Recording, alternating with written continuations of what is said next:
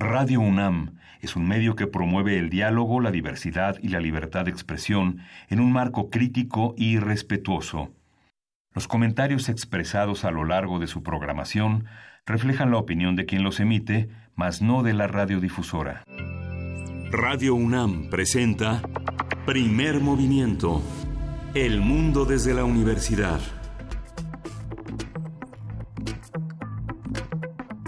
Hola, buenos días. Hoy es martes 12 de febrero y son las 7.05 de la mañana en la Ciudad de México. Buenos días, Luisa Iglesias, ¿cómo estás? Muy buenos días, Miguel Ángel Quemain. Muy buenos días, Berenice Camacho. ¿Cómo amanecemos esta mañana? Amanecemos muy bien, Luisa, Miguel Ángel. ¿Cómo están? ¿Cómo, es, cómo está nuestra audiencia? Pues con, con qué, con qué arrancar. Hay muchas noticias, pero algunas particularmente relevantes como estos señalamientos eh, hacia las licitaciones, empresas eh, que tenían y sostenían y sostienen licitaciones con la Comisión Federal de Electricidad, Miguel Ángel. Sí, bueno, ayer la declaración que encabezó en la conferencia matutina Manuel Barlet, titular de la Comisión Federal de Electricidad, puso en, en, en, duda la, la, solvencia moral de tres empresas, fundamentalmente contratistas de la Compañía Federal de Electricidad, con este, la necesidad de renegociar los contratos, porque el presidente de la República y el titular de la Comisión Federal de Electricidad consideró que eran leoninos leoninos porque colocaban al Estado mexicano a pagar por, por cualquiera de las obstrucciones que pudieran presentarse en la construcción en el caso de Carso de 620 kilómetros, de los cuales 86 están ya fuera de la de la de, de la licitación del acuerdo licitado con con la Comisión Federal de Electricidad. Entonces, son una serie de señalamientos a los que ya varios actores salieron ayer a señalar que eran imputaciones falsas, tampoco mostraron pruebas en ninguno de los dos aspectos. El presidente de la República dijo que sería un encargo de la Fiscalía General. ¿Cuáles son los nombres que, que el día de ayer eh, se repartían por ahí? Eh, entre estos son los buenos y estos son los malos, Miguel Ángel. Sí, Carlos Ruiz, eh, Luis Telles, Felipe Calderón. Felipe Calderón, está también Georgina Casel, José Córdoba Montoya, Alfredo Elías Ayub. Ah, también. Sí, justamente. Alejandro Kaufman y son más, por ahí los estaremos Alejandro Flegmin Kaufman. Son, son eh, nueve funcionarios, nueve exfuncionarios, nueve, muchos de ellos titulares de la Secretaría de Energía, de la Comisión Federal de Electricidad, eh, que han sido Georgina Kessel Martínez, que ella fue secretaria de Energía con Felipe Calderón, y bueno, Alejandro Fleming Kaufman, que jugó un papel muy importante como jefe de la unidad de asuntos jurídicos de la Secretaría de Energía con Felipe Calderón. Todos ellos, eh, también todo esto provocó una caída de sus acciones en la bolsa de valores, fue una caída intempestiva que arrojó que Carso tuviera una ganancia marginal, lo mismo pasó con Transcanadá, que cayó eh, al 1.27% en la bolsa, y por supuesto la infraestructura energética Nova, que se conoce como Yenova, que cerraron la jornada de la bolsa de valores con, con con pérdidas. Sin duda, sin duda vamos a tener que darle seguimiento a esta nota y tendremos que ver qué es lo que se dice de un lado y del otro en, eh, en este tema de la CFE. ¿Qué opinan los que hacen comunidad con nosotros? ¿Cómo amanecen? Eh, qué, ¿Cómo les va con tanta noticia? Porque no es la única, por ahí también eh, seguíamos hablando de departamentos, que si en Houston, que si no en Houston, que si son tuyos o no, o son de tu papá o no, son de tu hijo o a quién se los das, o, o cómo se anuncian este tipo de noticias, que eso también es complejo. Y, hay otras, mucha información, Berenice. Así es, bueno, no solamente apuntar que en el tema de la Comisión Federal de Electricidad, bueno, empresas como Ienova tienen, eh, pues, pues, sacaron un comunicado a los medios en dentro de lo que se puede destacar, bueno, recordar que dentro de los señalados está Carlos Ruiz Sacristán, quien es presidente ejecutivo y presidente del Consejo de Administración precisamente de Ienova, y dicen que sí, efectivamente tienen un ducto que entró en operación en mayo de 2017. Sin embargo, el servicio a la eh, Comisión Federal de Electricidad fue interrumpido por actos de sabotaje sufridos en el ducto en agosto de 2017. Estos hechos, dice Yenova, fueron denunciados ante autoridades federales y locales, o sea que están saliendo a deslindarse del el uso o más bien eh, el mal uso, ¿no? O el detenimiento que tienen estos ductos, eh, eh, pues estas empresas, por lo menos Yenova, está saliendo con este comunicado. Y también una noticia interesante, interesante en el ámbito capitalino, pues ayer eh, durante una ceremonia el gobierno de Claudia Sheinbaum dio a conocer al policía del mes. Eh, esto dentro de una... A ver, a ver, a ver. está, está interesante porque pues es parte de una estrategia, ¿no? Una de las prácticas que se darán mes con mes justo para modificar la percepción que se tiene de las policías en la ciudad y eh, la misma percepción que las policías tienen de sí mismas, ¿no? Entonces, el hecho de dar, eh, pues, este nombre del policía del mes con algunos, eh, algunas gratificaciones y, demás, ¿no? Pues es parte de esta estrategia. Y otra parte es que se incorporarán 3.500 nuevos elementos para reforzar eh, pues eh, el patrullaje en la ciudad. Son son 847 cuadrantes en los que se divide esta ciudad de México. Así es que bueno esto es parte parte de la estrategia de seguridad que vaya que hace falta en, en nuestra capital, a ver, a ver cómo resulta, ¿no? Bueno, que, que hablando de la Ciudad de México y hablando de estos estímulos a, la policía y de el empleado del mes, el policía del mes, las nuevas estrategias, eh, ayer se difundió en redes sociales un video que no creo que sea pertinente pasar el audio del video como tal, pero sí ver cuál es la respuesta de, del gobierno capitalino, donde, eh, a ver, se difundió en redes sociales un video de un montón de encapuchados que decían pertenecer al cártel eh, Jalisco Nueva Generación y estar operando en la alcaldía de Gustavo Madero. Ese era el video y lo que decían es que iban a asesinar a todos los delincuentes que estuvieran, digamos, operando fuera de... Eh, el cártel o fuera de la norma para proteger, según lo que dice este video, al pueblo. La respuesta de Claudia Sheinbaum el día de ayer era que esto se quedaba en un video, que había que ver quién es, si realmente se puede autentificar, si no, si, si qué. Pero lo cierto es que el video generó muchísimas preguntas, sobre todo de qué es lo que está ocurriendo en nuestra ciudad, eh, si, si esto realmente es lo que se percibe o si es nada más un video como para seguir alimentando el, desconcierto y la, y la confusión. Sí. Hay que ver. está en el marco de un incremento del 59% de la criminalidad en Gustavo Madero. Por ejemplo. Que no hay una causa evidente de un repunte tan acelerado en los últimos meses. Bueno, mira, e, Miguel, eh, Miguel, Ángel Mancera decía que aquí no hay eh, narcotráfico, que nada más hay narcomenudeo. Hay que ver cuál va a ser la estrategia con este tipo de, de videos, con este tipo de violencias. ¿A de dónde vienen? Eso yo creo que es lo más importante por ahora y ya después seguiremos discutiendo. Pero hoy tenemos un programa llenísimo de información. Los invitamos a que se queden con nosotros porque ¿por dónde arrancaremos? Por salud vamos a tener quien tuvo sobresaltos con todas estas noticias. La salud del corazón es un tema de conversación que vamos a tener con el doctor Vicente Eduardo Ruiz. Ruiz, él es cardiólogo del Centro Médico Nacional 20 de noviembre en el ISTE y está adscrito al Servicio de Cardiología del Centro Médico Nacional 20 de noviembre y coordina la Clínica de Insuficiencia Cardíaca Hipertensión Arterial Pulmonar. Va a estar con nosotros en este arranque de, de martes. Venga. Así es, y también, eh, pues es martes, nos toca eh, platicar, conversar con Pablo Romo, quien es miembro del Consejo Directivo de Serapaz y profesor de, de, Transformación Positiva de Conflictos en la especialidad de Negociación y Gestión de Conflictos Políticos y Sociales de la Facultad de Ciencias Políticas y Sociales de esta universidad. Pablo Romo, en su sección Transformación de Conflictos, nos hablará de la seguridad humana como principio para la paz. La nota nacional, eh, como es martes cada 15 días, es martes de Meyer. El significado de lo dicho por AMLO y Bartlett sobre la CFE ya lo, lo estábamos platicando hace unos minutos, pero bueno, Lorenzo Meyer, profesor investigador universitario cuyo interés se ha centrado en la historia política mexicana del siglo XX a la actualidad, va a estar profundizando en este tema y se va a poner buenísimo, sin duda. Y en la nota internacional tenemos, vamos a tener una entrevista, una, la presencia de Giacomo Marramao. Él es catedrático de Filosofía Política de la Universidad de Roma, de Roma 3, y profesor visitante en numerosas universidades del mundo, desde la Sorbona hasta Berkeley en la UNAM. Y él tiene un homenaje en la Universidad Iberoamericana que inicia mañana con una conferencia magistral sobre el sentido de la política y la presentación de un libro de diálogos que será el próximo viernes eh, por la tarde en la librería El Sótano de Insurgentes. Así es, el sentido de la política se va a poner muy interesante y creo que es muy pertinente eh, pues tener estas conversaciones más profundas, eh, estas observaciones desde la filosofía política y la teoría filosófica. Y pues bueno, esto después también tendremos la poesía necesaria no sé, no sé si nos aventamos un volado o ya sabemos a quién le toca. Miguel Ángel. Miguel Ángel Quemain. Y nuestra mesa del día, la nueva ruta de la seda. Esta también es una conversación muy interesante que tendremos con la doctora María Teresa Rodríguez y Rodríguez, quien es investigadora del Instituto de Investigaciones Económicas y miembro del Comité Asesor del Programa Universitario de Estudios sobre Asia y África de esta universidad.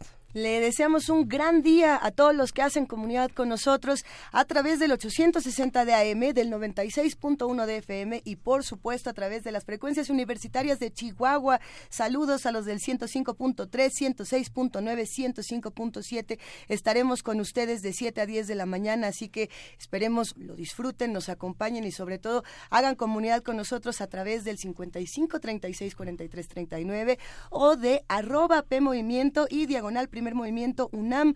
Vamos empezando y con un poco de música. ¿Qué será bueno? vamos, a, vamos a escuchar de Ikebe Shakedown Drum.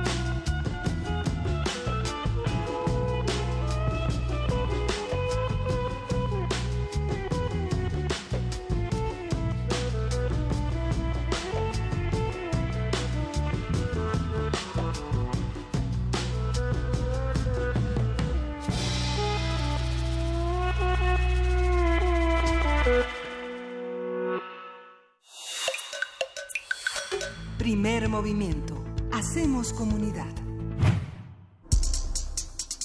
Martes de salud. El corazón es el órgano principal del aparato circulatorio.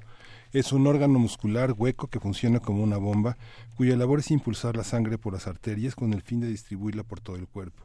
Es aproximadamente del tamaño de un puño y en los seres humanos puede pesar entre 250 y 350 gramos según el peso corporal y otros factores. En un sentido amplio, una cardiopatía podría tratarse de cualquier padecimiento del corazón o el resto del sistema cardiovascular. Habitualmente refiere a una enfermedad cardíaca producida por asma o colesterol, pero estrictamente se denominan cardiopatías a las enfermedades propias de la estructura del corazón. La cardiopatía congénita es una anomalía en la, en la estructura y el funcionamiento del corazón que se debe a una malformación de este órgano o de los vasos sanguíneos cercanos durante el desarrollo embrionario. El 14 de febrero se conmemora el Día Mundial de las Cardiopatías Congénitas, aunque suele extenderse a una semana, del 7 al 14 de febrero, justamente para concientizar sobre esta problemática.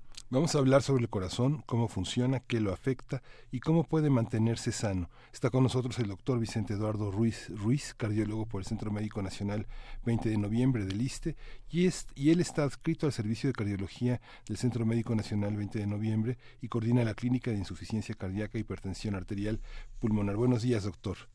Hola, ¿qué tal? Buenos días. Gracias por acompañarnos, doctor. Eh, es interesante hablar del corazón. A veces nos quedamos nada más en la parte, eh, digamos, más superficial del tema. ¿Cómo funciona el corazón y por qué tan relevante hablar de, de este tema en esta semana?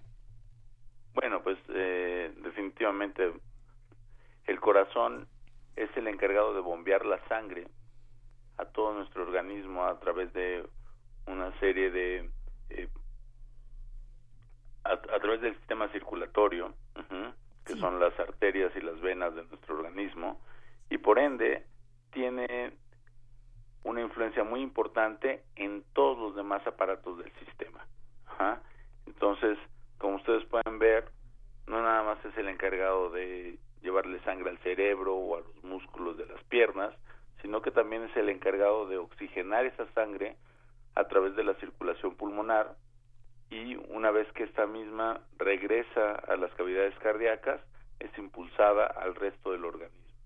Entonces tiene una influencia muy importante en oxigenar los tejidos, nutrirlos y su buen funcionamiento. Claro. Eh, doctor, buenos días. Eh, le saluda Berenice Camacho.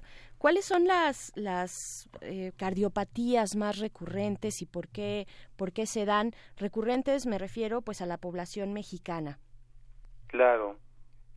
muy bien, Berenice. Fíjate que en efecto las cardiopatías más prevalentes dentro de nuestra población y las más frecuentes son las cardiopatías isquémicas. Estas cardiopatías isquémicas nosotros nos referimos a aquellas en las cuales el flujo de la sangre a los tejidos se ve disminuido y por ende se da isquemia, o sea que es una baja oxigenación. Y en ese aspecto, pues la más conocida, la que todos eh, a la que todos le tememos propiamente es el infarto del miocardio, el infarto del corazón.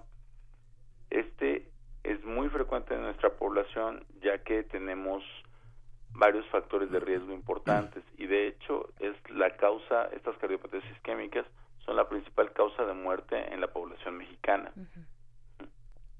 ¿La principal causa de muerte en la población mexicana? Sí, sí a todos, eh, en todos los estratos de edad no estamos hablando de algo menor. Lógicamente no les da a los niños, pero si contamos toda la población mexicana, la principal causa de muerte son las cardiopatías isquémicas. Isquémicas. Después, ¿qué tenemos, doctor? Y en ese aspecto, pues lo que pasa es que tenemos una alta prevalencia de obesidad, cerca del 30% de la población, así como también una alta prevalencia de hipertensión, más o menos también el 30% de la población. Lo, que, lo que está diciendo, doctor, es que todos los padecimientos nos llevan al corazón de una u otra manera. Los padecimientos, digamos, de, gravedad. Varios padecimientos nos pueden llevar hacia tener enfermedades cardíacas. Ajá. Y lógicamente los principales factores de riesgo que nosotros tenemos que tomar en consideración que pueden generar una enfermedad cardiovascular son, por ejemplo, la obesidad, son el tabaquismo, el tener la glucosa elevada, aquellos pacientes que ya que incluso ya padecen diabetes, pues tienen un factor de riesgo importante y los pacientes que tienen hipertensión son aquellos que se tienen que cuidar más y tienen que tener un chequeo periódico con respecto a la función cardíaca para que estemos seguros de estar previniendo este padecimiento. Hay, hay una suerte de mito eh, cuando hablamos del corazón y es que eh, este tipo de padecimientos solamente le, le dan a los adultos mayores y que los niños y que los fuertes y que los guapos y los que hacen ejercicio y, y bueno, toda la gente que se cuida, entre comillas, a ellos no les puede pasar eso. ¿Cómo, cómo podemos vivir esta pues, realidad, Doc? Es que desafortunadamente muchos de los procesos que nos llevan hacia la cardiopatía isquémica se están gestando desde etapas muy tempranas, desde la juventud. Procesos como la elevación del colesterol, como la elevación del azúcar, como incluso el inicio de la obesidad, se están gestando desde la infancia. Y entonces son prácticamente asintomáticos. O sea, podemos ver que eh, tener un colesterol por arriba de 200 miligramos por decilitro es algo muy común y no genera síntomas. Tener una glucosa eh, sérica de más de 110 miligramos por decilitro es algo bastante frecuente en la población mexicana. Y entonces y tampoco genera ningún síntoma. No necesariamente tienes que ser un gordito o, necesariamente tienes que tener fatiga o dolor en el pecho ya asociado a esto a estos problemas aquellos que tienen un, un hábito tabáquico importante también pues lo hacen de forma frecuente y no tienen ningún síntoma. Entonces, cuando ya se manifiestan estos síntomas, cuando ya tenemos una manifestación clínica, como nos decimos los médicos, a veces es muy tarde. Y entonces es por eso que se vuelve indispensable que en grupos de edades, por ejemplo, los varones por arriba de los 40 años, las mujeres también, empezamos, empecemos a tener como lo dice el anglicismo, un check-up frecuente, ajá, periódico, que nos permita ir valorando y previniendo este tipo de, de, problemas de forma prematura, antes de que surjan y antes de que eh, generen un daño establecido, como es propiamente el que se ocluya una arteria y se dé la muerte del tejido, en este caso el tejido cardíaco, instalado como un infarto del corazón, ¿no? Las cardiopatías congénitas son eh, cada vez, eh, digamos, la estadística marca entre 18 y 20 mil casos nuevos cada año. Eh, las clínicas fundamentalmente en el servicio público están ah, dedicadas a... las cardiopatías en México congénitas están en el rango de 18 mil a 20 mil casos por año. Estas, las clínicas del servicio público que lo atienden están fundamentalmente dedicadas a niños, pero la sobrevivencia con una cardiopatía congénita tiene que tener cuidados especiales en el transcurso de la vida adolescente a la vida adulta? Bueno, eh, las congénitas son nuestros diferentes de la enfermedad cardiovascular, mm. son eh, malformaciones propiamente del órgano cardiovascular y en ese aspecto eh, los pacientes que sobreviven a estas malformaciones generalmente se pueden em, corregir. Las más leves, como son las comunicaciones interventriculares o las comunicaciones interauriculares o incluso la presencia de un conducto arterioso persistente, que son propiamente estos atajos que tomaba la circulación en la vida intrauterina, al ser corregidas prácticamente no hay mayor repercusión si son corregidas durante la infancia, antes de que hayan generado un daño específico sobre el, aparato cardiocirculatorio. Ajá. Entonces, si esto si esto sucede, o sea, se da una corrección, se se excluye la comunicación entre las aurículas o entre los ventrículos o se cierra este conducto arterioso, que son las más frecuentes, ¿no? Eh, en ese aspecto, el paciente, pues, en un alto porcentaje, más del 90%, tendrán una vida prácticamente normal. Sin embargo, algunos de estos casos desafortunadamente nos llegan muy tarde. ¿Por qué? Porque no existen programas preventivos de cardiopatías congénitas en mujeres embarazadas. No hay un seguimiento bien establecido de, de estas de estas pacientes y cuando el niño nace, pues la, la persona o los, o los involucrados en el sistema de salud que, que están atendiendo a ese infante no tienen la experiencia para identificarlas. Y desafortunadamente el individuo crece con su cardiopatía y se acerca al pediatra, pues cuando él ya puede acercarse al pediatra, no necesariamente cuando el, cuando los papás lo llevan, Y en ese momento, a los 20, 22 años, pues la, el problema ya está establecido. Claro, de, doctor, pues es que es, es común, es un poco más recurrente hacerse un examen periódico a edades ya más adultas, eh, pero ¿qué tendríamos que atender? ¿Qué señales nos darían alerta eh, en cuanto a la población infantil? Bueno, lógicamente la población infantil, no nada más en el aspecto de las cardiopatías congénitas, o sea, tienen que tener una, una consulta profesional por el pediatra en alguna vez de su infancia. Ajá. Eh, el pediatra es el encargado prácticamente de identificar estos procesos y él será el, encargado de dirigirlo hacia la especialidad pertinente que es la cardiopediatría. Hay algunos em, procesos ya sistematizados de la vigilancia materna que permiten también identificar estos problemas de forma prematura. Y en el infante, en el, en el niño, ah, lo que es muy importante es prevenir también factores de riesgo como son los malos hábitos alimenticios que nos, nos gesten obesidad. En esas situaciones, generalmente lo que es muy importante es inculcarle al niño una actividad física periódica, como es el ejercicio, que le permita evitar esta, este incremento en el peso y lógicamente poner en riesgo su capacidad circulatoria y la capacidad del corazón de hacer su trabajo.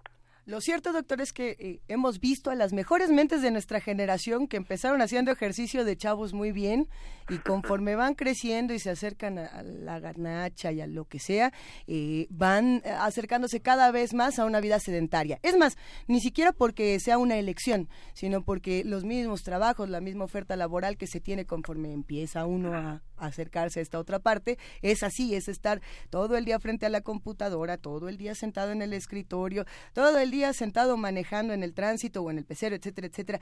¿Qué pasa con esto? ¿Cómo afecta el sedentarismo que a veces se antoja obligado en ciudades como estas, en, mundos como este? ¿Cómo, cómo afecta esta, este tipo de cardiopatías? Mm, pues fíjate que acabas de plantear muy bien el origen del cambio tan importante que hemos tenido en cuanto a la transición epidemiológica y demográfica en nuestro país, ¿no? Hace 50 años nuestras principales causas de muerte eran infecciosas, como las diarreas, y principalmente en infantes, y en la actualidad, pues la principal causa de muerte son las enfermedades cardíacas, las enfermedades del corazón, y esto se ha venido gestando en gran parte por el aumento de esperanza de vida. ¿no? O sea, ahora sobrevivimos más estas enfermedades infecciosas que, que, mataban a los niños. ¿ah? Ahora pues ya no son un problema tan importante. Se tiene forma de prevenirlas. Lógicamente el envejecimiento de la población hace que nos expongamos a este tipo de enfermedades crónico-degenerativas como son los problemas del corazón y algo que es básicamente el, meollo del, problema es el desequilibrio en la distribución de la población. Antes la gente vivía más en el campo y ahora vive más en estos centros urbanos que lo exponen a un estrés importante, a una mala alimentación, porque pues es muy difícil que todos los días coman en casa, ¿no? O sea, si, si te transportas una hora o dos horas a tu trabajo, pues es prácticamente imposible que regreses a comer a casa de forma sana y desafortunadamente mm, los mexicanos estamos acostumbrados a los sabores muy intensos, ¿no? Desde el picante, lo muy salado o lo muy dulce y esto hace que nos expongamos a dietas hipercalóricas. ¿Cómo, cómo, cómo? Se va a ir en contra de los chilitos, doctor. Sí, vamos a tener problemas ahí, sobre todo con la tortilla y el pan. Qué barbaridad. Que, los mexicanos somos super paneros, ¿no? ¿La tortilla también es un problema? Sí, porque el exceso, o sea, al final de cuentas son carbohidratos que quemamos fácilmente y después nos quedamos con todo lo demás. Ajá. Si tú te das cuenta, bueno, pues eh, en, en, en unos 10 taquitos, lo más importante es la tortilla y es lo que nos hace estar con mucha energía, se quema rápidamente, pero también el grave problema es que lo almacenamos rápidamente como grasa, como colesterol. Y este colesterol es el que nos hace daño, ocluyendo las arterias principalmente del corazón a ver, eh, es que ahí hay varios planteamientos. Por un lado, el yo no pedí nacer y yo no pedí durar tanto, ¿no? En este, en esta parte de, de cuánto, cuánto vivimos y en qué condiciones. Eh, la culpa no tiene la, no la tiene la tortilla, sino cuántas tortillas te, quieres comer. Eh, claro. A ver, tenemos una lista importante de, de, las cardiopatías para que vayamos estudiando cuáles pueden ser los padecimientos que van desde enfermedad coronaria, hipertensión arterial, paro, paro cardiorrespiratorio, insuficiencia cardíaca, arritmia, enfermedad arterial periférica, derrame cerebral, cardiopatía congénita, entre muchas otras que podríamos mencionar eh, en momentos como estos. Pero, a ver, eh, a veces cuando tenemos tanta información, por ejemplo, en nuestros teléfonos inteligentes, etcétera, nos duele el brazo y de inmediato decimos, ya, ya es un, es un infarto, o empezamos a respirar mal, esto es arritmia, o e, ese tipo de cosas, de pronto empezamos a autodiagnosticarnos de una manera que puede llegar a ser peligrosa. Claro, mira, yo creo que el, principal problema en la población mexicana son es la cardiopatía isquémica. Ajá. Esta de la que venimos hablando, que incluye las arterias a nivel del corazón, que es propiamente la enfermedad coronaria. Las arterias del corazón son las arterias coronarias. Entonces, cuando las tenemos enfermas, le llamamos enfermedad arterial coronaria. Y es propiamente una, una de las concepciones en las cuales estamos observando esta cardiopatía isquémica. La hipertensión arterial sistémica es uno de los factores uno de los principales factores de riesgo de esta enfermedad arterial coronaria o cardiopatía isquémica. Entonces, si te das cuenta, es prácticamente un continuo cardiovascular, ¿ah? en el cual tenemos los factores de riesgo como son diabetes, hipertensión, colesterol alto, obesidad, tabaquismo, antes de que se establezca propiamente un daño ya sobre el órgano cardíaco, y después ya venimos hacia lo que es el infarto del miocardio y propiamente la insuficiencia del corazón para hacer su trabajo, que es la insuficiencia cardíaca, que es prácticamente el último escalón todo este continuo cardiovascular. Entonces, en el aspecto de las de las cardiopatías isquémicas tenemos este problema de establecer bien cuáles son los factores de riesgo para prevenirlos, que es ahí donde tenemos el, el, punto clave. Si logramos prevenir, logramos evitar que se establezca un daño, porque ya una vez establecido el daño, ya es diferente y ahí sí el paciente ya va a tener tiene que ser importantemente tratado, ¿no? Eh, y que nunca va y que nunca va a regresar al, al aspecto original de un corazón sano. En, en el aspecto de las cardiopatías congénitas, bueno, pues tenemos que hacer una vigilancia en el recién nacido para ver que no tenga este problema. Ajá. Y si lo llegara a presentar, bueno, pues hay, hay situaciones que lo permiten solucionar sin que se establezca un daño. Lo, lo afortunado de esta situación es que no es tan frecuente como una cardiopatía congénita y no tiene tantos factores que influyan como una cardiopatía isquémica, perdón. y no tiene tantos factores que influyan como es pues eh, el estrés, el que vivamos en una ciudad, que la gran mayoría de nuestras ciudades son poco cardiosaludables, ¿no? Porque pues, tenemos que recorrer grandes distancias, hay mucho tráfico, eh, hay pocas zonas para que hagamos ejercicio.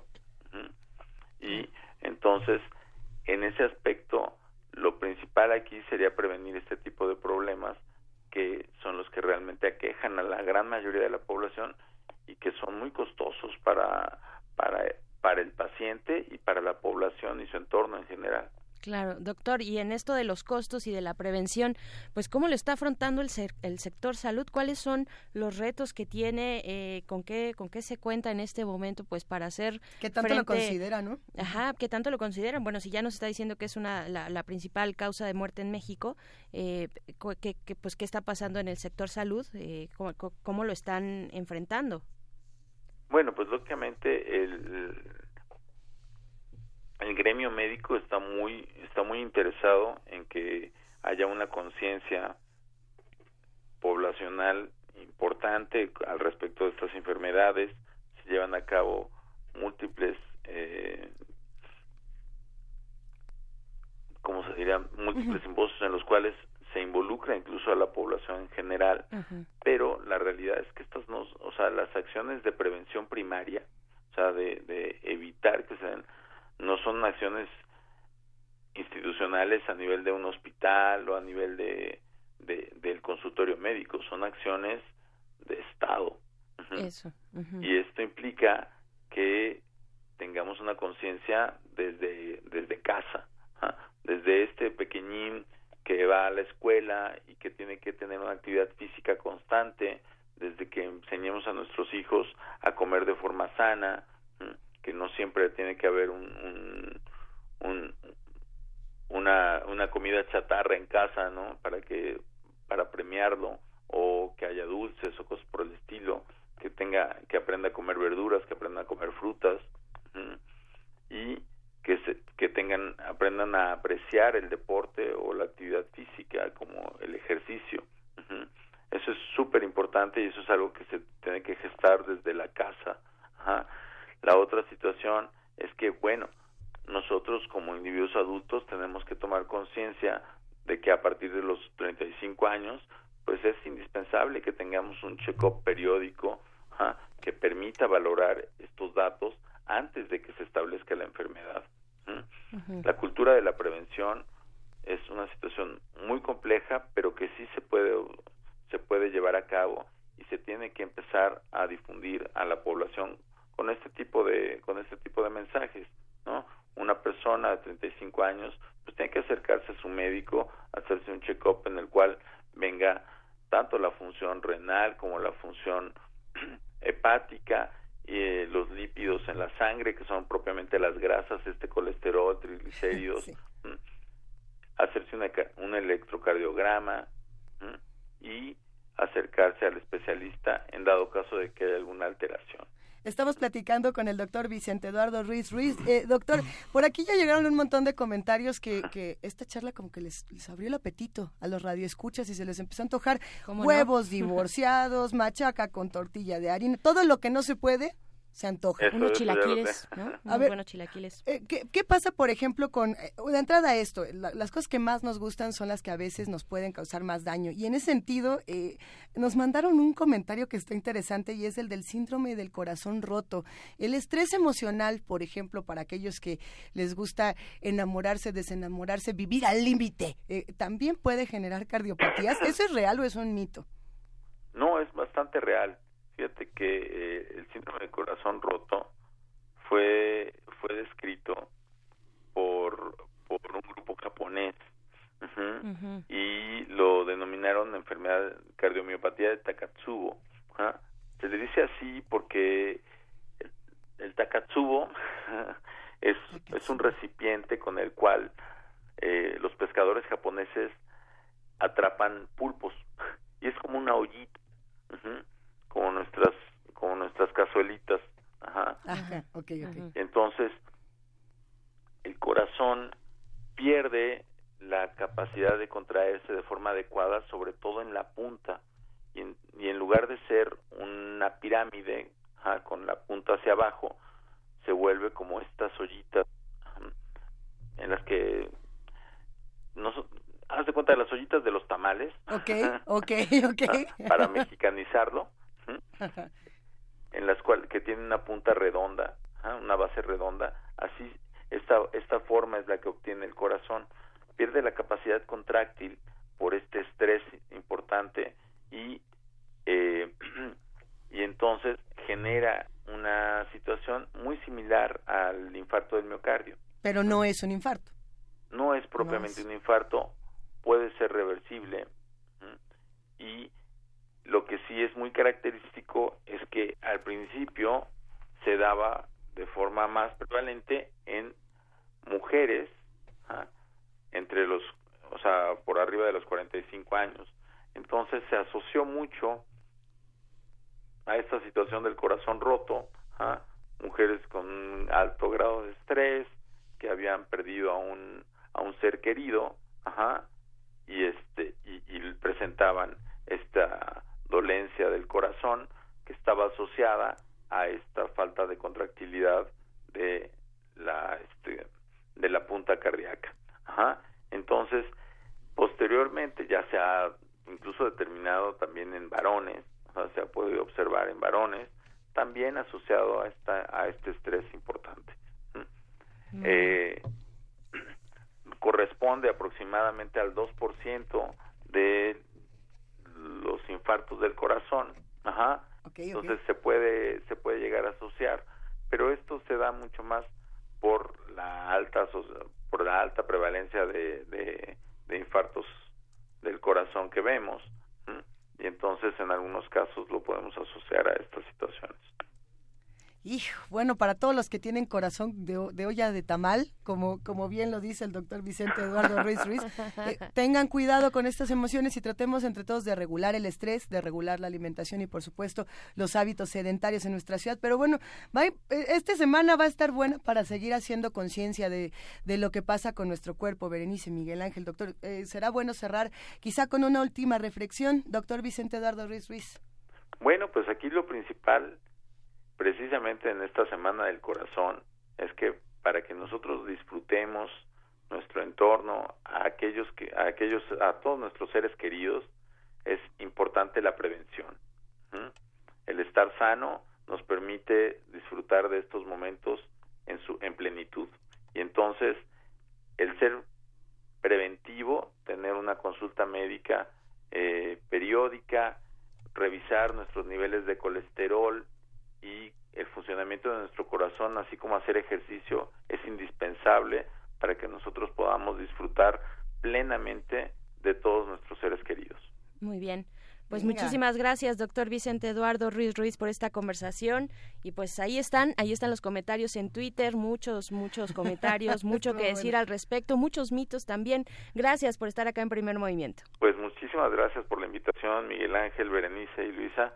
¿ah? Y encantado de con ustedes en estas actividades. Un abrazo. Gracias. Gracias, doctor. Hasta luego. Y alguien está cumpliendo años, alguien cumple 70 años, le mandamos un abrazo porque seguro nos está escuchando, Joaquín. Obvio. Joaquín, para ti esta canción, Joaquín Sabina. ¿Cuál es su favorita? Díganos ustedes, ¿cuál es la favorita de, de, cuál es tu favorita, Luisa? No lo sé, no lo sé, yo creo ¿Tienes que alguna? Yo creo que la que vamos a escuchar en este momento. Vamos a ver. la del pirata cojo.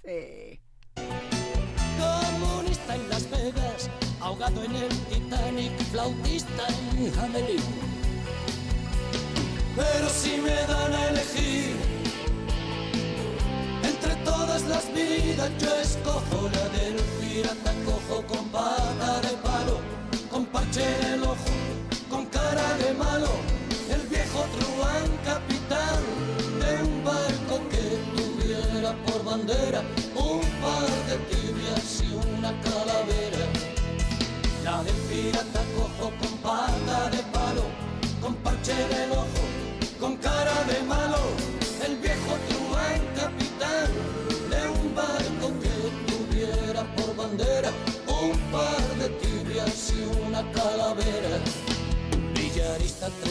tres bandas, insumiso en el cielo, dueño de un cabaret, arañazo en tu espalda tenor en Rigoletto, pianista de un burdel. Cosero en La Habana, Casanova en Venecia, anciano en Sangrila. Polizón en tu cama, vocalista de orquesta, mejor tiempo en Le Mans. Cronista de sucesos, detective en apuros, conservado en alcohol. Violador en tus sueños, suicida en el viaducto, guapo en un culebrón. Morfino mano en China, desertor en la guerra, boxeador en Detroit. Cazador en la India, marinero en Marsella, fotógrafo en Playboy. Pero si me dan a elegir todas las vidas, yo escojo la del pirata cojo con pata de palo, con parche en el ojo, con cara de malo, el viejo truán capitán de un barco que tuviera por bandera un par de tibias y una calavera. La del pirata cojo con pata de palo, con parche en el ojo, con cara de malo, el viejo truán capitán tuviera por bandera un par de tibias y una calavera.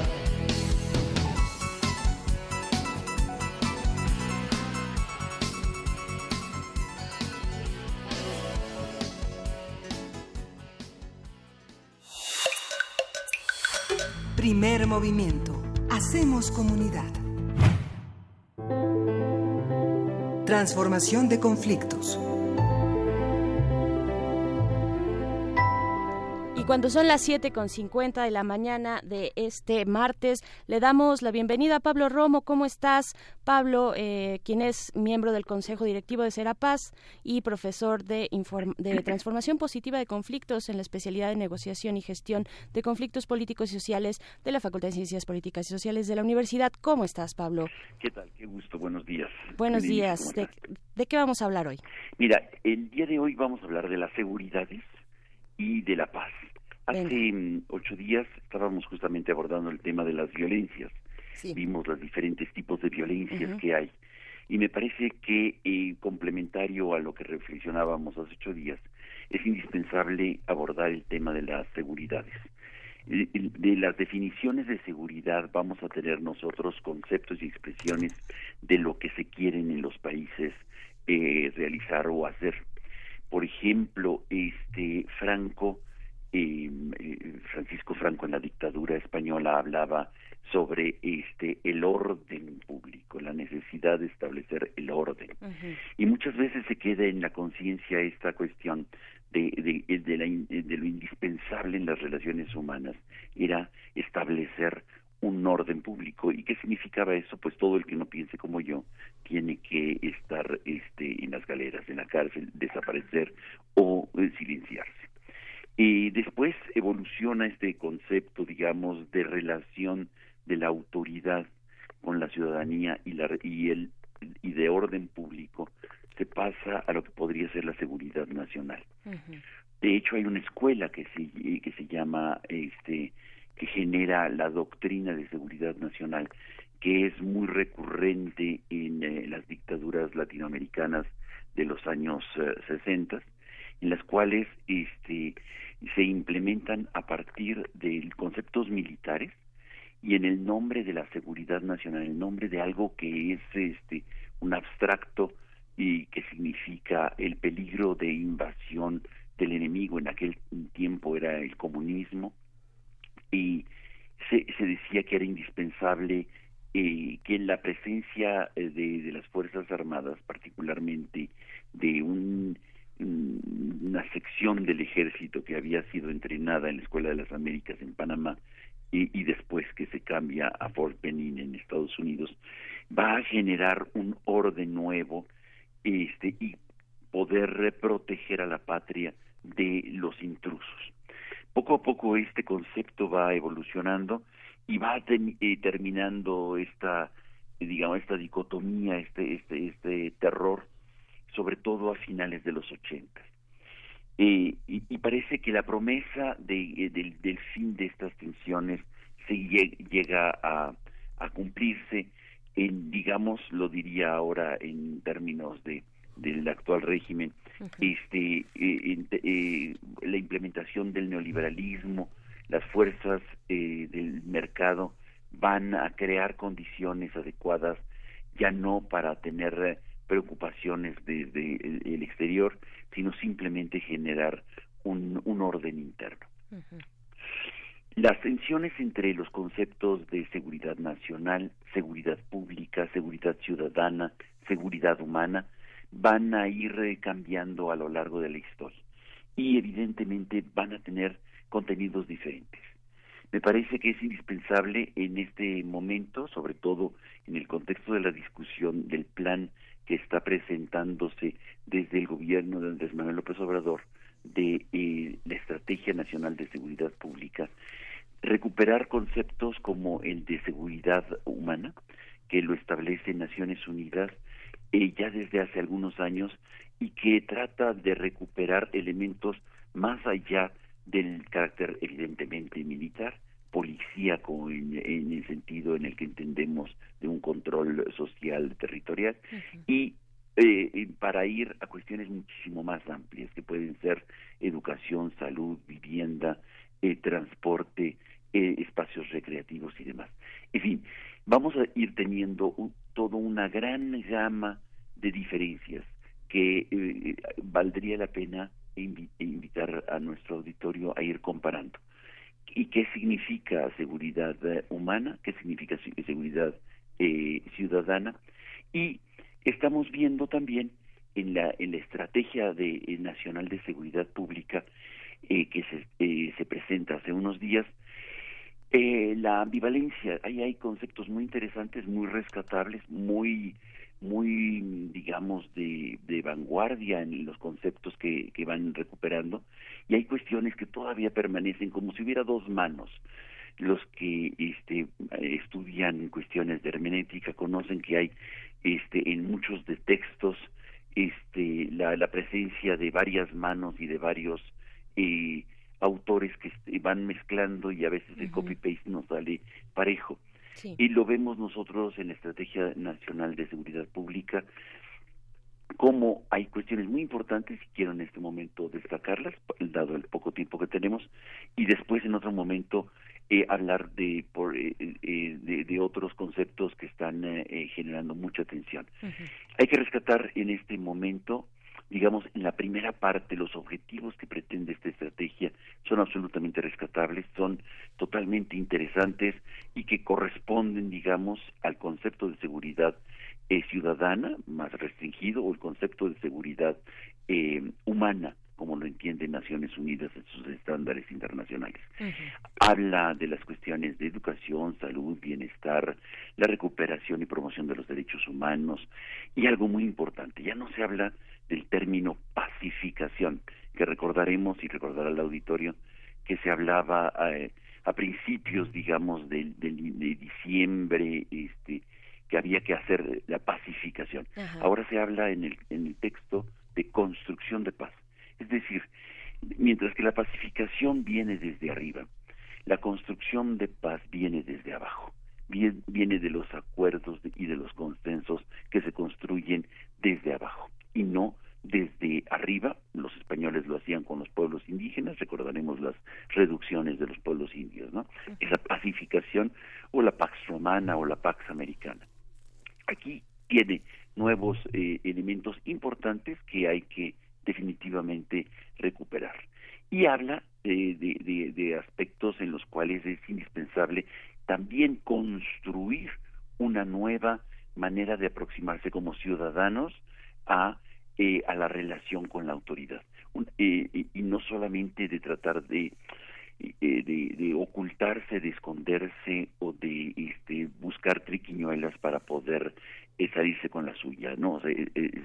convertirse en el listo de, de, de, la clase, en el listo de la, del camino que se va por el, el, el carril del, del metrobús.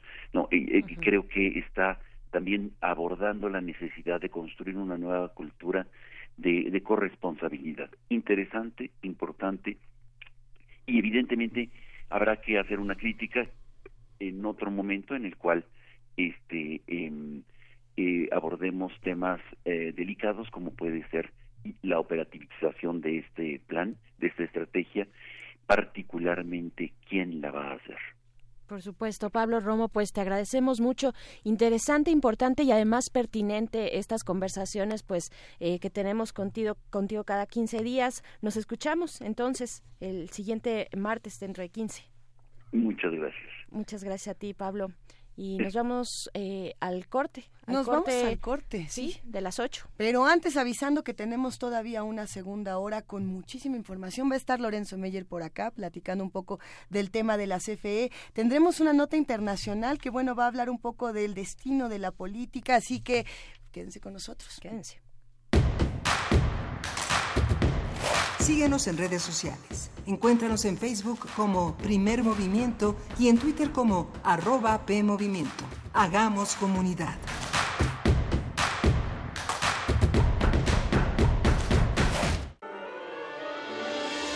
El Instituto de Geología de la UNAM, en el marco de la Semana del Arte Contemporáneo de la Ciudad de México, te invitan a la exposición Earth Body obra que aborda orgánicamente aspectos de feminismo, naturaleza, migración, así como de mestizaje y descolonización, a través de diferentes nociones de cuerpo y tierra. Una curaduría de Jonathan Javib Enquist y Gabriel Mestre Arrioja. Desde el 5 de febrero hasta el 7 de abril. Museo de Geología de la UNAM, Jaime Torres Bodet, 176, Santa María la Ribera. Earth Body es cadáver, es polvo es sombra, es nada. Soy Javier Sicilia, los invito al curso donde hablaremos sobre lenguaje, poesía, crisis del sentido y silencio. Ahí los espero. Te invitamos al curso La crisis del sentido. crisis del sentido, un atisbo a la poesía y el silencio. Imparte Javier Sicilia.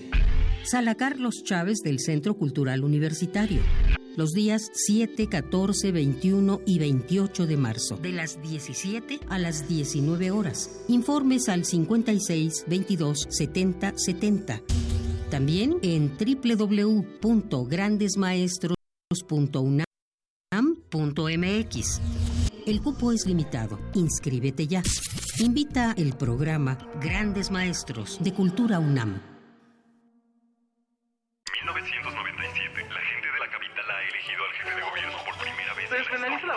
DF. Este es un gran avance en materia de derechos humanos. La nueva reforma permite el matrimonio entre parejas del mismo sexo en el Distrito Federal. La ciudadanía frena el corredor Chapultepec gracias a la consulta organizada por el IED. Este primero de julio de 2018, en la Ciudad de México, se registró un nivel de participación histórico. Hace más de dos décadas decidimos transformar nuestra ciudad. Con participación todo funciona. 20 años construyendo democracia. Instituto Electoral Ciudad de México. El Museo de Arte Moderno abre sus puertas a la exposición Adictos a Remedios Varo, Nuevo Legado 2018, conformada por 250 dibujos, cerca de 30 carpetas, 225 libros y unos 220 objetos personales seleccionados de su archivo. Además, 311 libros que tratan sobre su obra. Adictos a Remedios Varo, Nuevo Legado 2018, se puede visitar en el Museo de Arte Moderno Chapultepec, Ciudad de México. Abrir un libro. O leerlo. Terminar una página. Un capítulo nuevo. Devoremos libros, porque leer es descubrir. Es un choque de galaxias. Es posibilidad. Es viajar. Alimentémonos de palabras. Leer genera anticuerpos. Fecunda la memoria. Así que leamos juntos. Construyamos caminos de pensamiento. Radio UNAM, en vivo, desde la 40 Feria Internacional del Libro del Palacio de Minería.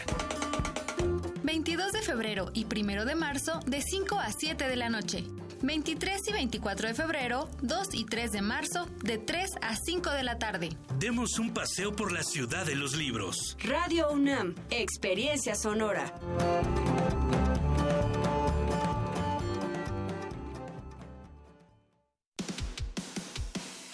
Dejar huella en cada aula de la UNAM es un deber de un verdadero Puma. Tu huella y apoya Fundación UNAM a de cara a miles de universitarios. Súmate 5340-0904 o en www.funam.mx. Contigo hacemos posible lo imposible. Queremos escucharte. Llámanos al 55 36 43 39 y al 55 36 89 89. Primer movimiento. Hacemos comunidad. Son las 8 de la mañana con 4 minutos de este martes, martes 12 de febrero, y aquí seguimos en la cabina Berenice Camacho, Miguel Ángel Quemain. Buenos, buenos días a todos. Bueno, vamos a tener una, una siguiente hora muy interesante. Va a estar en unos minutos Lorenzo Meyer y este ya como Marramado. Ándale, va a estar. Yo creo que va a estar bueno. Antes, eh, si les parece bien mencionar que Mayra Elizondo, le mandamos un abrazo, nos recordó que hoy es el día de Darwin viva la evolución, viva el conocimiento. Eh, como ustedes bien saben, Charles Darwin nacería, nació un 12 de febrero de 1809, o sea que más bien hoy estaría cumpliendo 210 años.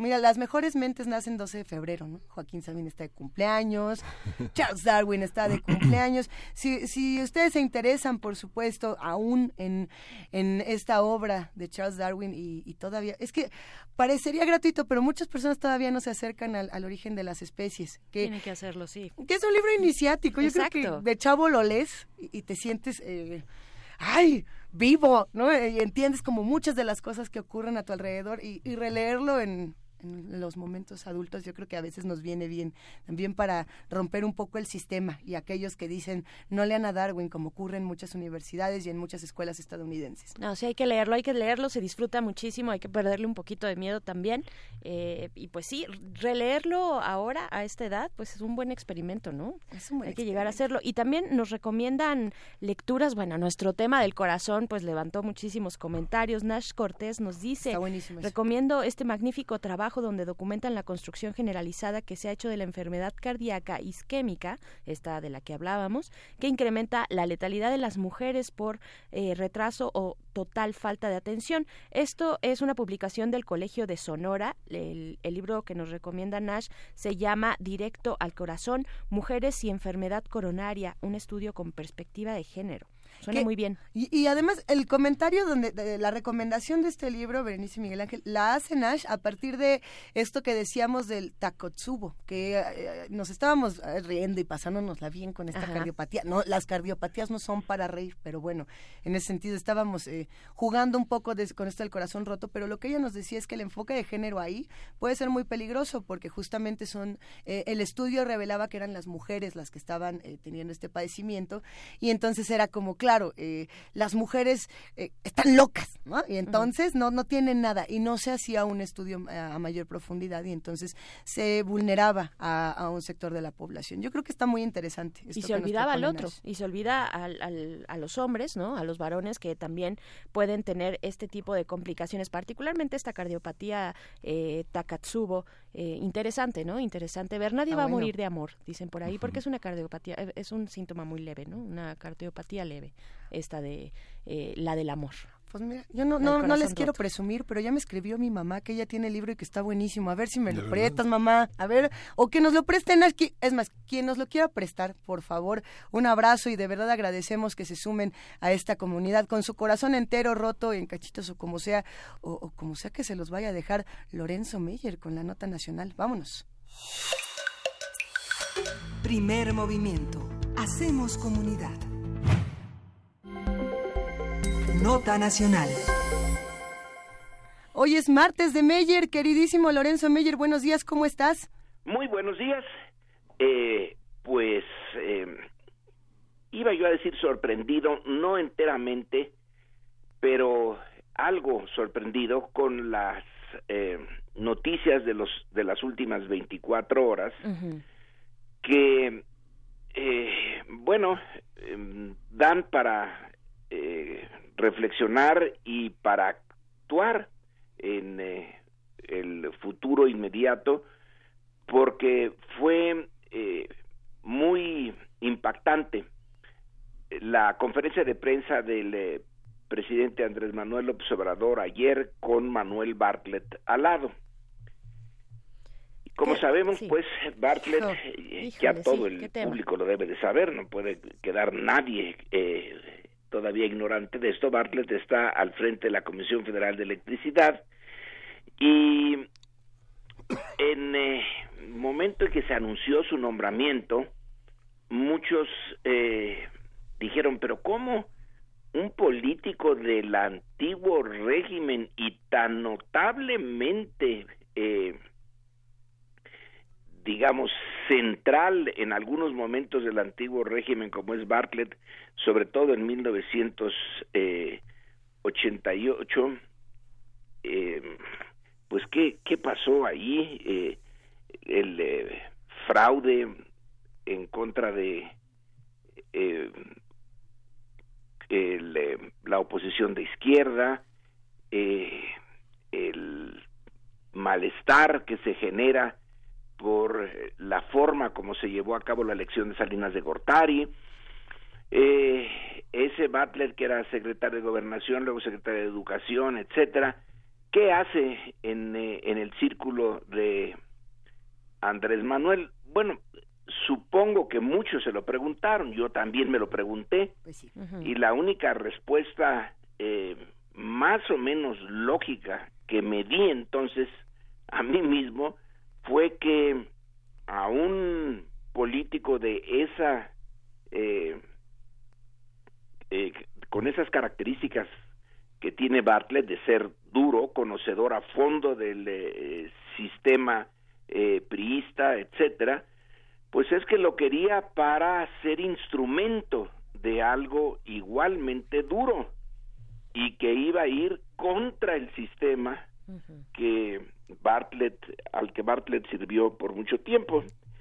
La característica que hacía que Bartlett eh, se diferenciara de los otros eh, políticos de ese círculo, de ese eh, gobierno ya neoliberal, es que él siempre se mostró nacionalista, cosa que los otros no. El eh, nacionalismo ya no es eh, un eh, punto importante para los neoliberales, al contrario, es realmente un obstáculo. Se trata de la globalización, la internacionalización de todo, el mercado es mundial, los nacionalismos eh, estorban, etcétera. Bueno, yo dije por ahí eh, tiene que ir la eh, razón por la cual este Butler está ahí. No, no me explico otra, otro eh, objetivo y bueno, ayer eh, lo vimos. Bartlett es la punta de lanza para eh, rehacer, deshacer y rehacer eh, la Comisión Federal de Electricidad. Y se eh, lanzó, claro, a instancias del presidente y bueno, con el eh, apoyo del presidente, a poner una de las razones por las cuales la Comisión Federal de Electricidad, que antes eh, producía, el, generaba el total de la electricidad en México, que ahora solamente genera la mitad, como vale la pena recordar que la generación de eh, energía eléctrica en México empezó durante el porfiriato, como todos los aspectos de la modernización económica de México.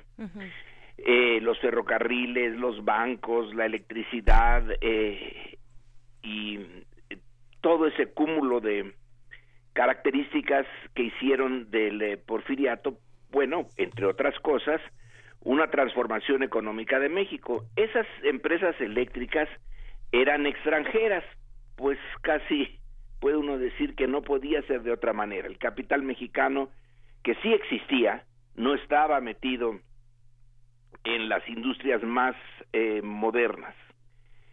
Eh, fueron inglesas, canadienses, norteamericanas las empresas eléctricas.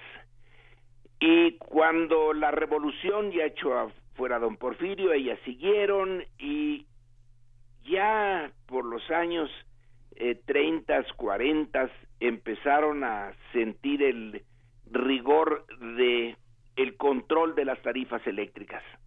Y cuando López Mateos en los años 60 decidió eh, nacionalizar la industria eléctrica, las empresas eléctricas estaban de plácemes. para que ya las quitaran de un mercado que no tenían interés en mantener porque tenían control de la eh, de los precios a los que vendía la energía y ya no les salía eh, la ganancia. Además ya las habían vendido eh, a otros consorcios extranjeros, así que se nacionalizó la industria eléctrica y se presentó como un equivalente a la nacionalización del petróleo de Cárdenas. Bueno, no era equivalente ni de chiste, porque aquí, insisto, los afectados o beneficiados, depende de cómo se les vea. Depende, sí. Decidieron que ya querían salirse, que les pagaran y para afuera. Y luego viene la etapa eh, neoliberal en donde esa industria como la del petróleo, las dos grandes generadoras de energía, pues de acuerdo a los cánones del eh, consenso de Washington, por ejemplo, debían de estar en manos privadas. Eh, así es como se hace una industria eficiente y no en manos eh, del gobierno. Así que se les fueron abriendo, como en el caso del petróleo, eh, áreas para la participación de la empresa privada, eh, nacional y extranjera. En este caso los extranjeros parecen ser eh, en buena medida españoles. Y llegamos a la situación de ayer, en donde no se ataca directamente la presencia de proveedores de energía eh, externos, pero sí a funcionarios o exfuncionarios que tuvieron bajo su responsabilidad esta área, eh, pues sí, tan importante para la economía, y que luego se fueron a, para ser parte o servir eh, a esa red de proveedores extranjeros de energía, pero se dice, no está aprobado, ¿eh? no está aprobado, nada más se dice que ahí hay contratos eh, leoninos, hay eh, el aprovecharse del conocimiento que da el haber funcionado durante un tiempo, a veces mucho tiempo, en puestos públicos para luego pasarse casi eh, así lo están implicando al enemigo para eh, ahondar en esta transformación, privatización de la industria eléctrica. Y que eso es algo no ético. En eso eh, podemos estar eh, de acuerdo, pero no se ha probado que sean actos eh, ilegales, pero se supone, se sugiere que sí, que usaron su posición y su conocimiento para eh, entrar en esta red de em, negocios entre un sector privado que va en aumento y galopando a toda prisa hacia sus objetivos y una industria eléctrica que está muriendo. Está muriendo como industria del Estado para irse privatizando lentamente. Eh, es casi una el destino de la industria eléctrica como el del petróleo es eh, desaparecer como actividades eh, que le pertenecen al Estado y a través de la pertenencia al Estado a la nación y a la nación somos todos nosotros y entonces dejar esos eh, esas dos áreas ya en manos privadas. Bueno eso es eso va completamente de acuerdo a la eh, lógica del modelo de economía de mercado el Estado no tiene por qué hacerse cargo de esos eh, de esas áreas. Pero eh, el gobierno de Andrés Manuel López Obrador llegó a donde ha llegado, en parte señalando que iba a recuperar para eh, el Estado, para la nación, para México, el control de esos eh, dos puntos bien estratégicos para un país que es la generación de su energía, que bueno, pues es el alma de la economía eh, moderna y que es de interés nacional que no esté en manos privadas, eh, menos si son extranjeras, algo que es tan eh, central, tan estratégico para la economía. Bueno, y entonces aquí empezamos eh, a ver que el papel de Manuel Bartlett es sacar a la superficie estos eh, tratos entre exfuncionarios, empresas privadas y la Comisión Federal de Electricidad como el, el primer paso para recuperar el terreno perdido. Quién sabe si se logre, pero bueno, ya se dio ese eh, primer paso y bueno, viendo la prensa hoy, ustedes ya lo vieron, el público lo está viendo, es un, creo que el concepto de escándalo eh, no, no queda mal aquí. Eh, se implica directamente a un expresidente, pero también indirectamente a otros, porque fueron sus eh, funcionarios, funcionarios de Salinas, funcionarios de Cedillo, eh, funcionarios eh, de los dos gobiernos panistas, los que están en la lista de Bartlett, como se le llama ahora, acordándonos de la lista de Schindler, eh, estos nueve funcionarios, exfuncionarios. Y se supone que es el primer paso. Tendrán que probar eh, desde las estructuras gubernamentales, la Fiscalía, la Comisión Federal eh, y quien más le corresponda, que los contratos y las acciones eh, no corresponden a la legalidad vigente. Pero el otro punto al que se le dio el golpe, no legal pero sí moral, es este de exfuncionarios que usan su conocimiento, sus contactos que adquirieron durante los años que fueron funcionarios públicos para eh, su beneficio a través de empresas privadas. No es algo que pase nada más en México, sucede en todas partes.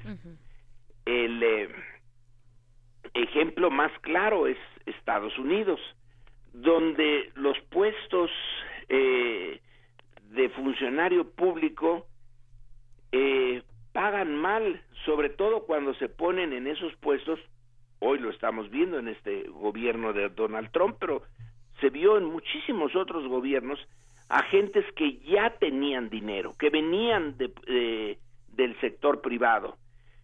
Se les nombra en el gabinete o en puestos eh, muy importantes durante el tiempo que lo desempeñan, bueno, pierden dinero y luego regresan al, eh, al puesto eh, o a los puestos del sector privado, usan su conocimiento y ganan mucho más.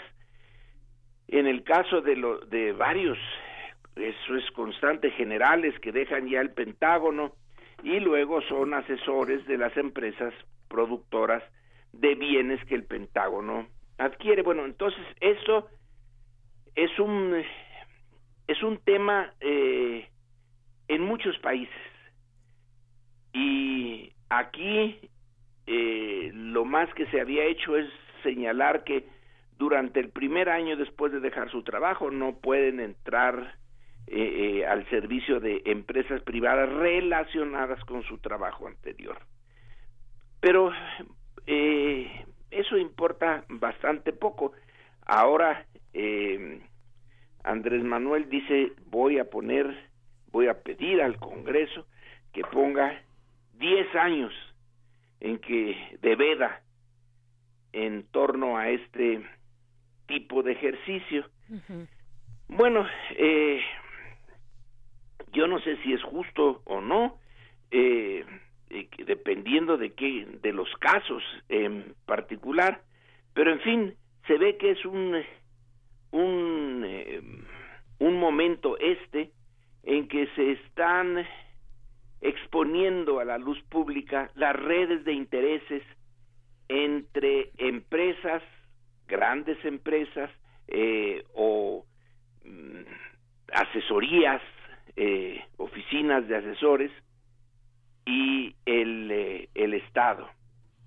Y bueno, el golpe es duro y concluyo señalando que la naturaleza del gobierno actual en buena medida corresponde a una lógica, eh, no nada más en México, sino en otras eh, partes de eh, un gobierno que busca representar, o dice representar, los intereses de la mayoría en contra de una élite eh, política y económica que se ha aprovechado mucho de su eh, posición privilegiada para seguir extrayendo recursos de manera eh, no ética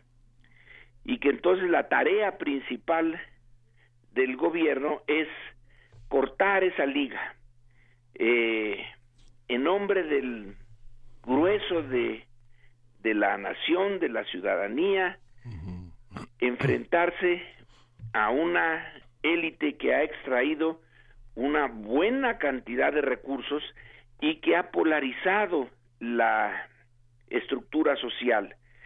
De un puñado de gentes con muchos recursos, con mucho dinero, que sigue aumentando sus, eh, su riqueza y una mayoría que vive de manera precaria e incluye a buena parte de la clase media, pero desde luego a las clases populares, y que su horizonte está muy, muy restringido justamente por la naturaleza de este sistema oligárquico.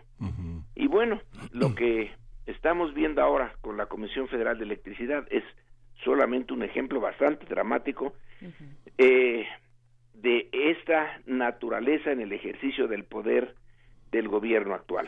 Ahí, Lorenzo, hay una, hay una parte muy interesante porque finalmente lo que está poniendo en evidencia Andrés Manuel López Obrador es la genealogía de la corrupción, la genealogía del conflicto de intereses y pone también eh, para, para, la opinión pública eh, un sentido del debate. Digamos, ayer tuvimos una conferencia de prensa donde se expresan estos puntos de vista y hoy tenemos otra en la que responde a las respuestas que los involucrados dieron ayer en distintos medios, desde las empresas este que dirigió Luis Telles, eh, eh, Carlos Ruiz, eh, José Córdoba, en fin, toda una serie de empresas que ponen a la luz de la opinión pública el conflicto de intereses que tienen los grandes capitales cuando en el pasado, desde muchos medios de comunicación que tienen dueños involucrados con estos empresarios, ocultan, tergiversan, manipulan la información. Digamos, es una cuestión histórica. No sé, yo veo, por ejemplo, el desarrollo de textos que tuvieron, te recordarás todos los trabajos de Roderick Aycamp hablando de la genealogía del empresariado en México, de la genealogía de los intelectuales en México, todos los trabajos que han hecho en el, en el campo de estudios sociológicos, tanto el CIDE como la UNAM, como el Colegio de México, donde hay muchos datos que no están al alcance de los investigadores porque justamente están también disfrazados, tan llenos de componendas que han impedido no solo en la parte de los medios, sino en la parte de la investigación acceder a todo, esta, a todo este tejido eh, de alguna manera que eh, lleva como resultado el saber dónde está el camino del dinero y el camino del poder y el, y el uso de la política a partir de estos instrumentos, ¿no? Esa genealogía. Eh, es buen, bueno, el, eh, muy bueno el concepto.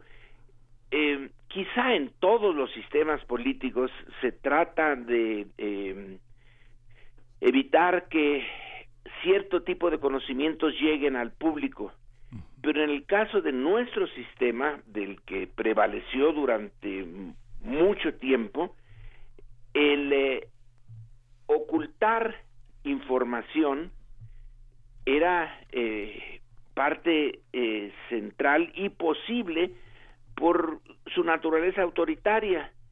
Eh, quienes intentaban obtener información, pues se topaban con una pared todavía el día de hoy. Eh, tengo el caso de eh, alumnos que en su tesis de doctorado eh, requerían eh, del Archivo General de la Nación para hacer el trabajo, en este caso estoy pensando en uno sobre la guerra sucia de los años 70, y en, en los últimos años, a pesar de que ya estaba eso de la, la legislación para la apertura de la información que salió desde, eh, se elaboró con Fox, le negaban eh, la información y por eh, reglamentos internos del Archivo General de la Nación se dificultó lo que durante un breve tiempo se facilitó ver eh, realmente los expedientes de los desaparecidos y de sus eh, y de quienes los desaparecieron. Luego ya no se permitió. Yo no sé ahorita exactamente en dónde está el eh, el punto de esta lucha entre investigadores y el Archivo General de la Nación espero que se resuelva pero es eh, eh, parte consustancial de su naturaleza ocultar información. Es ese conocimiento eh, de las componendas entre empresas, medios de comunicación, eh, gentes poderosas, que se oculta a la, al conocimiento general, lo que permite, facilita el eh, tipo de componendas que no queremos que sigan funcionando, pero sí está en la, la genealogía de esto, eh, el, aquí como se ha señalado muchas veces, conocimiento es poder, aquí el ocultamiento del conocimiento de los datos, de la información sobre las relaciones entre funcionarios, exfuncionarios y empresas, pues era parte eh, importante del ejercicio del poder. Vamos a ver qué ocurre ahora, pero que el avispero se movió, ni duda. Sí. Sí. Sin duda, sin duda. Eh, pues doctor Meyer, nos despedimos con esto. Sigamos, sigamos esta conversación interesante, este ángulo del desmantelamiento, probable desmantelamiento, que tal vez es lo que está en el fondo, pero al frente, pues al frente hay que poner las pruebas, ¿no? Y ahí está el reto para Bartlett.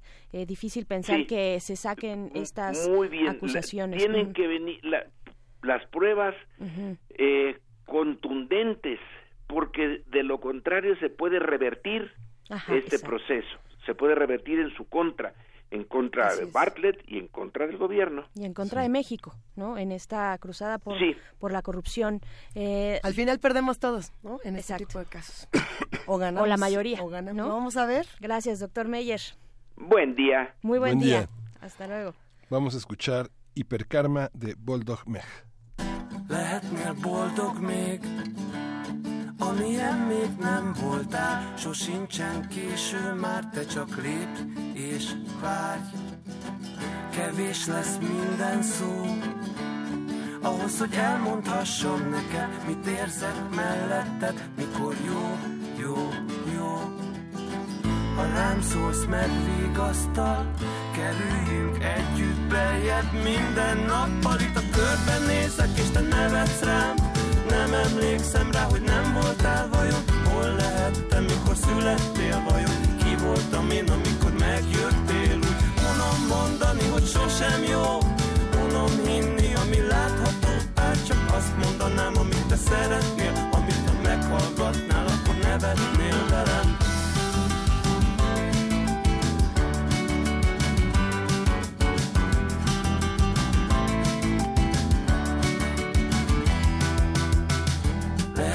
Másé még Ahogyan még nem lettél sosem Vagy ha mégis, akkor is már réges, réges, rég. A magasban táncot jársz Alattad nincsen más, csak a mély se védő Háló semmi se egy kifeszített kötél. Lenézel rám és érzem közel jutsz lassan hozzám. Mindenképpen itt a körben nézek és te nevetsz rám. Nem emlékszem rá, hogy nem voltál vajon Hol lehettem, mikor születtél vajon Ki voltam én, amikor megjöttél? Úgy unom mondani, hogy sosem jó. Unom hinni, ami látható. Ugyan mihez kezdjek úgy az egésszel Ha te érzel, és én meg közben nem érezhetek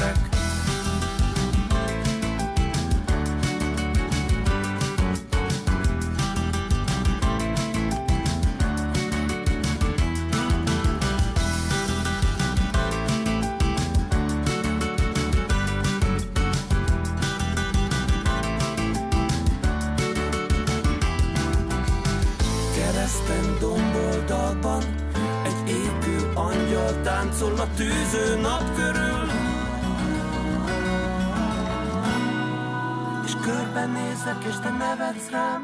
Nem emlékszem rá, hogy nem voltál vajon. Hol lehettem, mikor születtél vajon? Ki voltam én, amikor megjöttél? Úgy unom mondani, hogy sosem jó Unom hinni, ami látható De mikor a kezed megfogom és megérzed Egyből szorosabban kulcsolod az enyémet. Végig neked szólt a dal a magasból.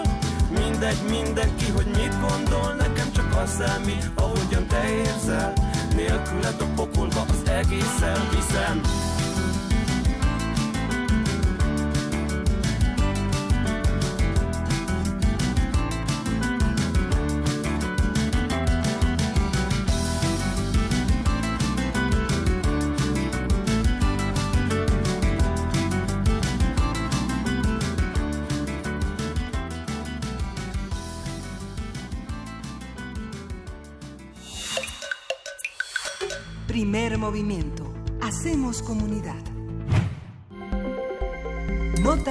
Internacional.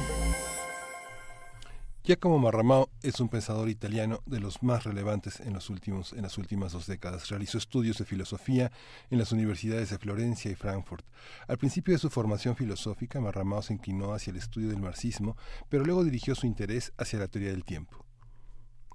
Así es, actualmente Marramao es catedrático de Filosofía y de Filosofía Política de la Universidad de Roma III y es director de la Fondazione Basso y miembro del College International de Filosofía de París. Entre sus obras traducidas al castellano figuran Lo político y las transformaciones, Poder y secularización, Cielo y Tierra y Pasaje a Occidente. El filósofo italiano estará en la Ciudad de México, bueno, ya llegó, para recibir mañana, miércoles, un homenaje en la Universidad Iberoamericana, mientras que el viernes, el 15, este viernes 15 de febrero, va a presentar su nuevo libro, Marramao Arroyo, Diálogos, editado por Gedisa. Y a partir de esta conferencia, de este libro, vamos a hablar con Giacomo Marramao sobre la idea de política, nación, soberanía y cooperación internacional en el siglo XXI. Giacomo Marramao es profesor visitante en numerosas universidades del mundo, desde la Sorbona, Berkeley, la UNAM, entre muchas otras. Eh, Giacomo, gracias por esta por este diálogo. Bienvenido a México, bienvenido a su homenaje. Eh, ¿Cómo está? ¿Cómo, cómo, cómo llega a este a este homenaje reflexionando sobre sobre cómo es vista sí, hacia buenos atrás? días. Por favor, puede hablar un poquito más fuerte porque esta línea telefónica no es bastante buena. Sí, que le decía bienvenido a México. Este homenaje, ¿qué significa en el, en el planteamiento de los conceptos fundamentales de su obra, fundamentalmente ligadas a la idea de lo político? Sí, bueno, la, la cuestión de lo político es una cuestión muy, muy, muy complicada en, eh, en este mundo globalizado, porque como usted bien, bien sabe, hay en este momento una, una crisis de lo político en, eh, en los países de la democracia europea y también en los Estados Unidos. ¿Por qué? Porque hay una tendencia eh, nacional populista o como yo como yo la llamo eh, neopopulista mediática que por ejemplo en Italia eh, comenzó con con uh, el, eh, el gobierno el gobierno Berlusconi eh, e che ora está vinculata alla, alla politica soprattutto della, della, della Lega e, e, de Salvini, che non è eh, el como, como el, el populismo eh, que fue teorizado por mi querido amigo que no está más eh, entre nosotros, eh, Ernesto Laclau, no es más como el populismo latinoamericano, argentino, donde, donde, donde había en, en, en, un sentido muy, muy intensivo, muy intenso, una construcción política del pueblo. En este neopopulismo mediático hay una de despolitización de la sociedad. El, el, eh, hay, hay una una forma apolítica de consenso sobre, sobre, sobre temas, issues eh, eh, que son temas eh, que tienen que hacer con las pulsiones elementales, el miedo, por ejemplo, eh, la, la conexión entre el miedo, el miedo y los migrantes. Es eh, la misma cosa de la política de Donald Trump, ¿no? Eh, es la misma cosa, no es una, una, una, una política nueva, eh, es una, un neopopulismo mediático que produce una despolitización de la sociedad, una, una, una forma de síndrome espectatorial, todos somos espectadores eh, en una frente de una escena, escena mediática que la escena de la, de la televisión o puede, o puede ser la escena dinámica de la red, porque, porque es la misma cosa. Esto es el, el punto fundamental. Yo creo que hay una diferencia fundamental entre, entre un populismo eh, que, que, construye eh, el pueblo como sujeto político y un neopopulismo mediático que, que deconstruye el pueblo, que deconstruye el pueblo, el pueblo como sujeto político y lo, lo reduce eh, a audience, a una a una a una síndrome espectatorial del espectador. Doctor, doctor Marramao, buenos días. Le saluda Berenice Camacho. Eh, ¿dónde, ¿Dónde podemos, dónde está la crisis? Eh, ¿Puede hablar más fuerte? claro que sí, le hablo más fuerte. ¿Así está bien? escuchar con esto. Muy bien. Con el teléfono aquí. Aquí estoy. Entonces, le pregunto, ¿qué permitió en primer momento esta, esta crisis? Eh, ¿Dónde está, dónde está el origen? Le preguntaría puntualmente, ¿en lo político o en la política?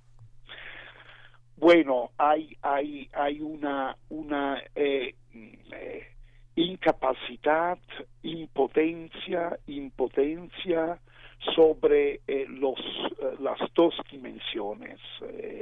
por un lado, sobre la dimensión de la política, de la política en el sentido de la de la de la práctica política de la praxis no eh, eh, de la de la construcción de la política a través eh, proyectos ideas. Y por otro lado hay hay también una una una como decía una entropía entropía en, en el sentido institucional. No hay no hay una eh, una, una capacidad de, de, transformar lo político en el sentido de las instituciones y de la idea y de la idea de la de, una de una democracia que no puede ser una eh, una forma eh, puramente normativa, ¿no? Una, una, una, un sistema de reglas y de normas.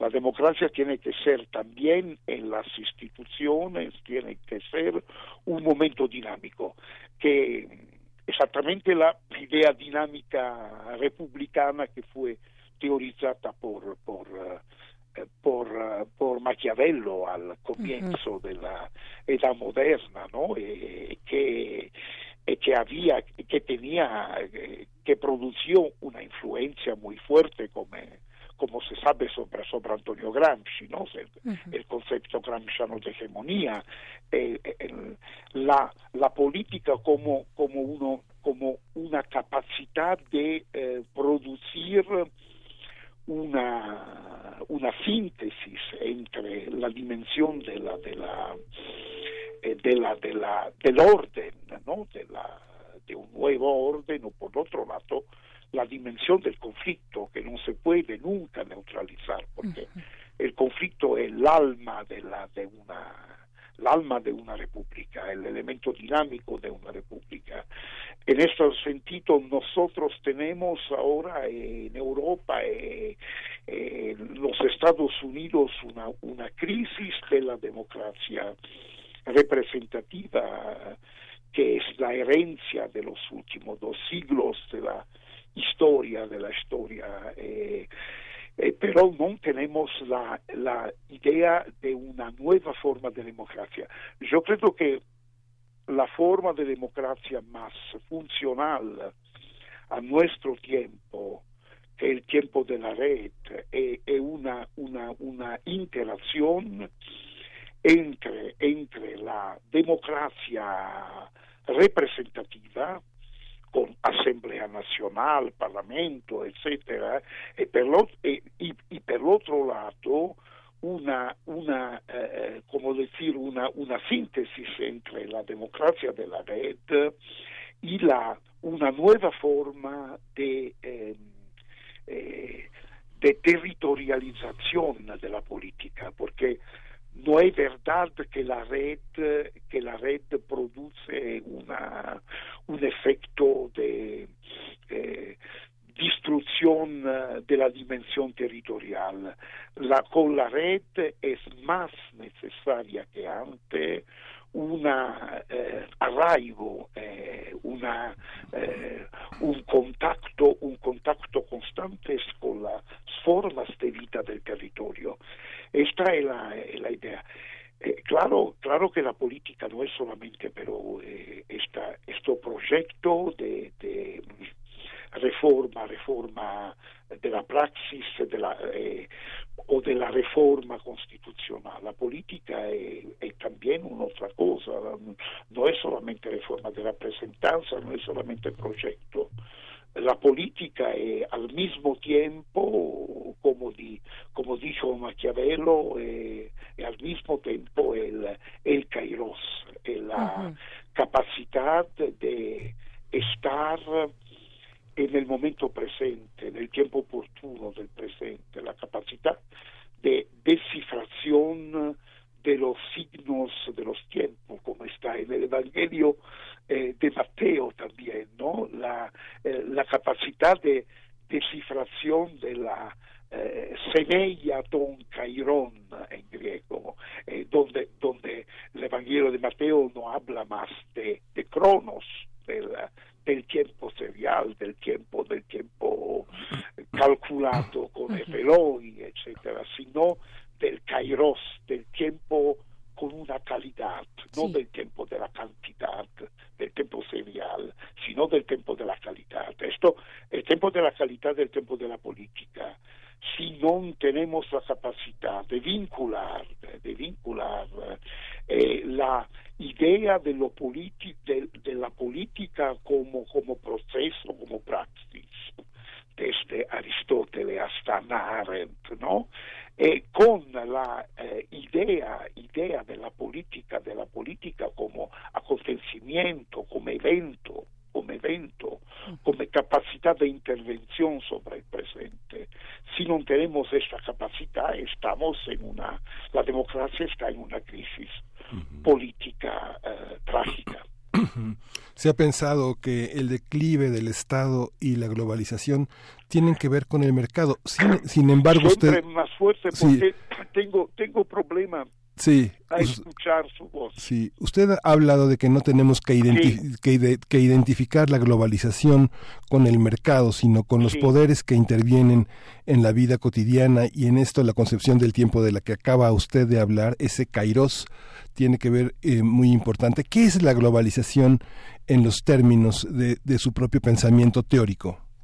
Bueno, eh, la cuestión eh, no es eh, simplemente la cuestión del mercado, ¿no? Porque el mercado es una, una dimensión que, atra que, se reproduce en formas, en formas diferentes en, en todos los momentos de la historia, en las épocas de la historia. Hay un mercado de los imperios antiguos, hay un, un mercado, hay un mercado, un mercado en, en China. Eh, eh, hay un mercado muy diferente en los Estados Unidos, un mercado muy diferente. La forma de mercado eh, eh, se, se, se, se, se transforma, ¿no? Esta forma produce em, dimensiones nuevas, ¿no?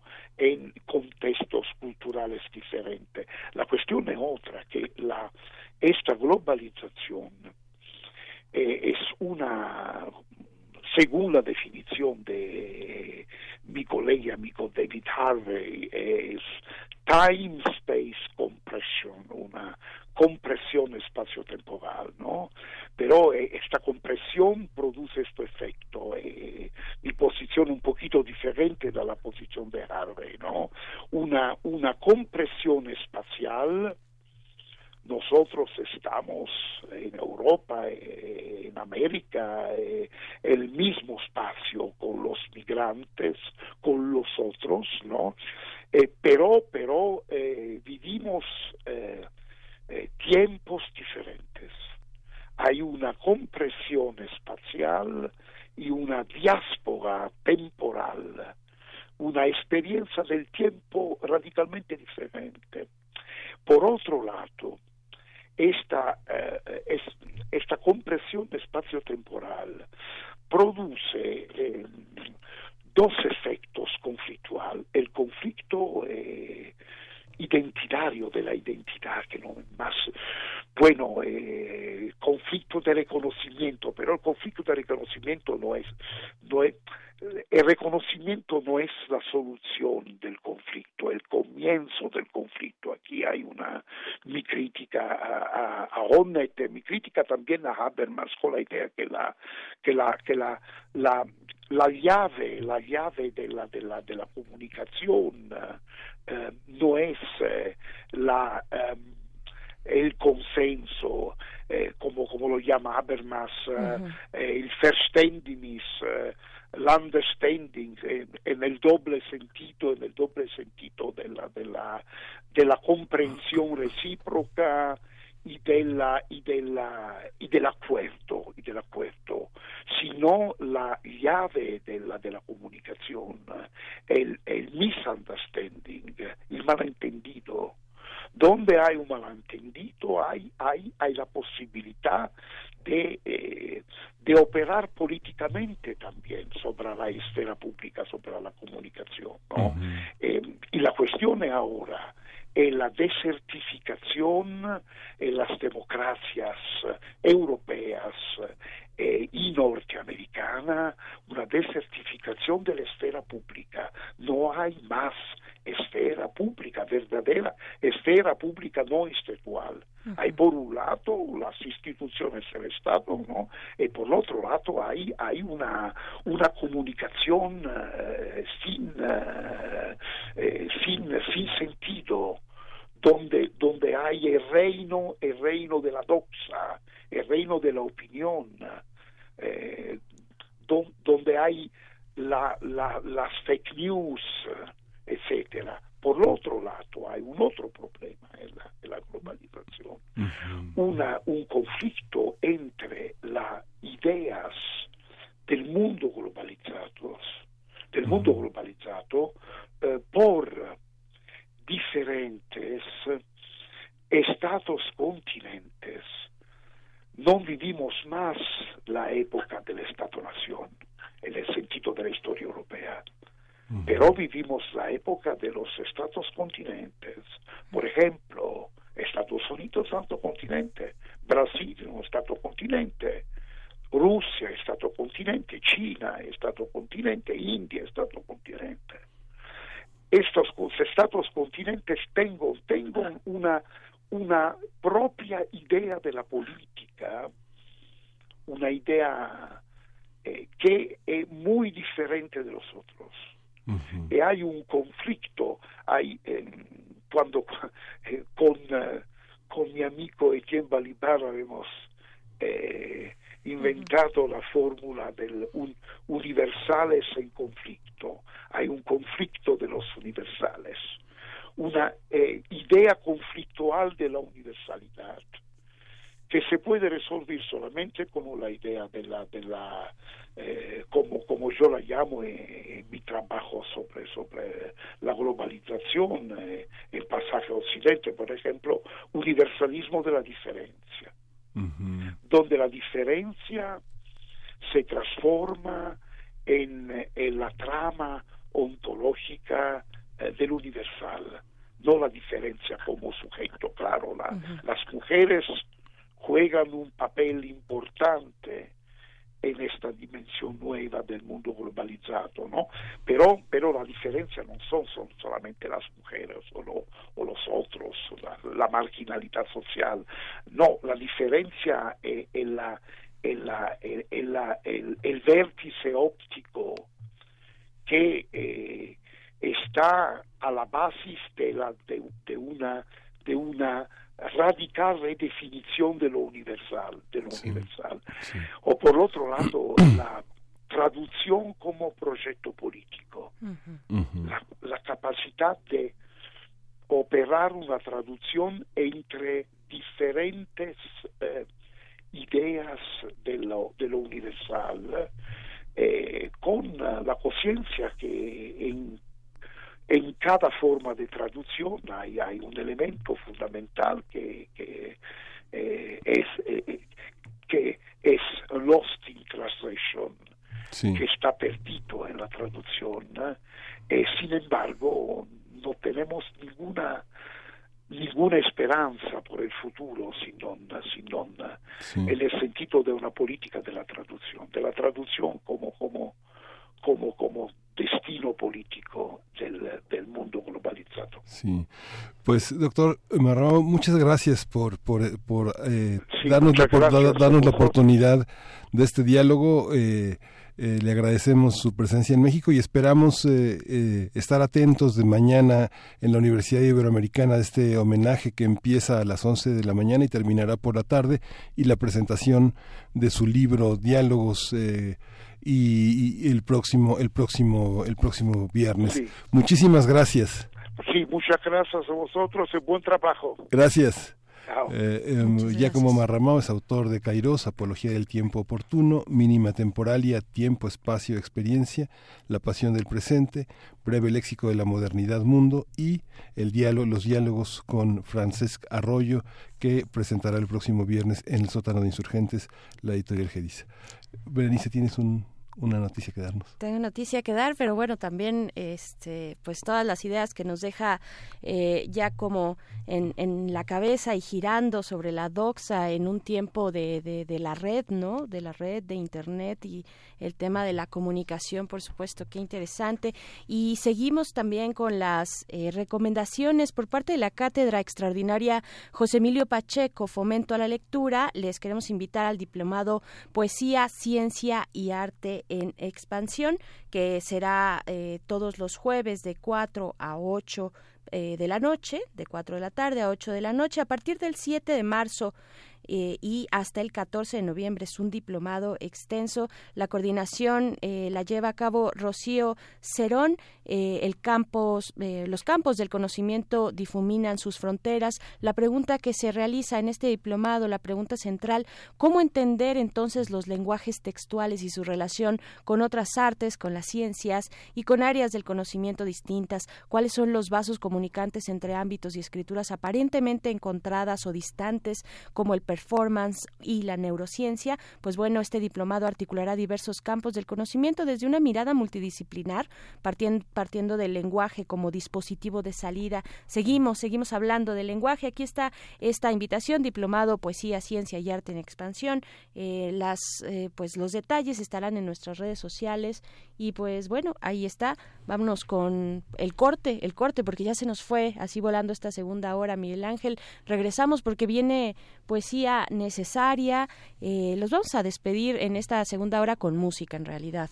Sí, vamos a escuchar de Bendik, Bacreste Dujar.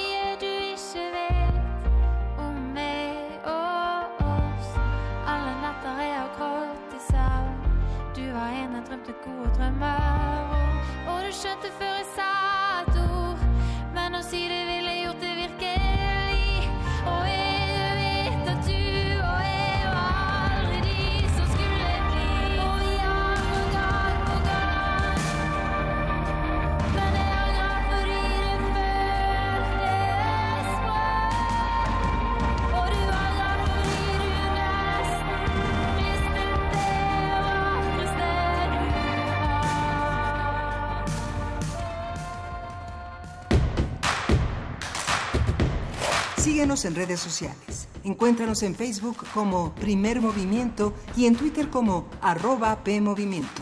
Hagamos comunidad.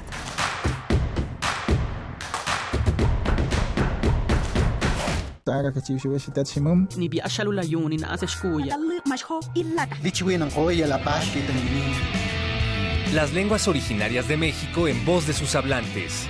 Calme Cali. Tercera temporada. Todos los jueves a las 10 horas por el 96.1 de FM. Retransmisión. Domingos 15.30 horas por el 96.1 de FM. Radio UNAM, experiencia sonora.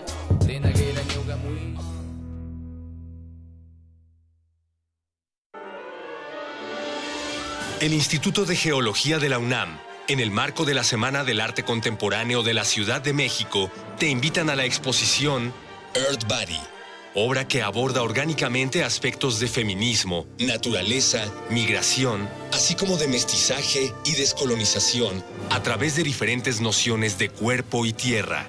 Una curaduría de Jonathan Habib Enquist y Gabriel Mestre Arrioja. Desde el 5 de febrero hasta el 7 de abril. Museo de Geología de la UNAM, Jaime Torres Bodet, 176, Santa María la Ribera. Earth Body es cadáver, es polvo, es sombra, es nada. El PRD propuso aumentar el salario mínimo en todo el país. Morena votó no. Seguiremos luchando para que el salario mínimo aumente a 176 pesos por 8 horas de trabajo. No es suficiente, pero es un buen inicio. Que suba tu salario sí es posible. No hay pretextos. Exige a los diputados de Morena que apoyen esta propuesta del PRD y el salario suba en todo el país. PRD. Tlikine tekin manavisi toxiktlahtolfan, manotekitiltikan ika nemilispaxkayotl. Tochikabalis matetskakikan matetsnankilikan ika tonantlahtol. Nion se tlahtole yolibe tlaxikabeyetlacatilistli, matilfitekipanokan. 2019, tlaltikpaxixtle xiktlahtole. 21 de febrero, tlaltikpaktonasle nantlahtole. ¿Quieres conocer qué dijimos? Visita www.go.mx diagonal inali. Instituto Nacional de Lenguas Indígenas, Secretaría de Cultura, Gobierno de México. En el marco del M68, a 50 años del movimiento estudiantil, el Museo Universitario del Chopo te invita a disfrutar de la exposición colectiva Las Superocheras. Exploración de lo femenino, de la denuncia, la emancipación, la transgresión del género y las formas de habitar el cuerpo a través de artistas latinoamericanas que incorporaron la cámara Super 8 a su práctica creativa. Exposición abierta hasta el 17 de marzo de 2019. En el Museo Universitario del Chopo, el M68 se vive.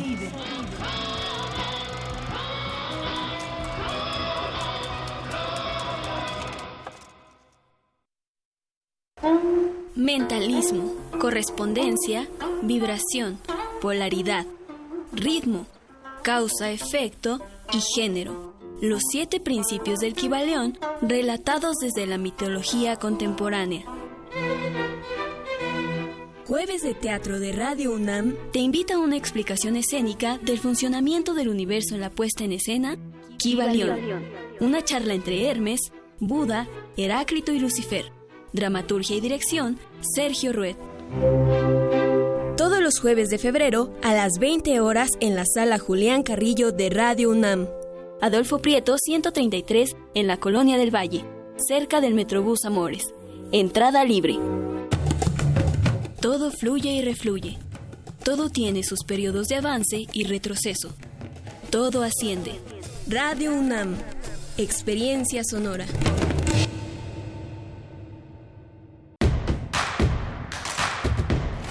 Encuentra la música de primer movimiento día a día en el Spotify de Radio UNAM y agréganos a tus favoritos.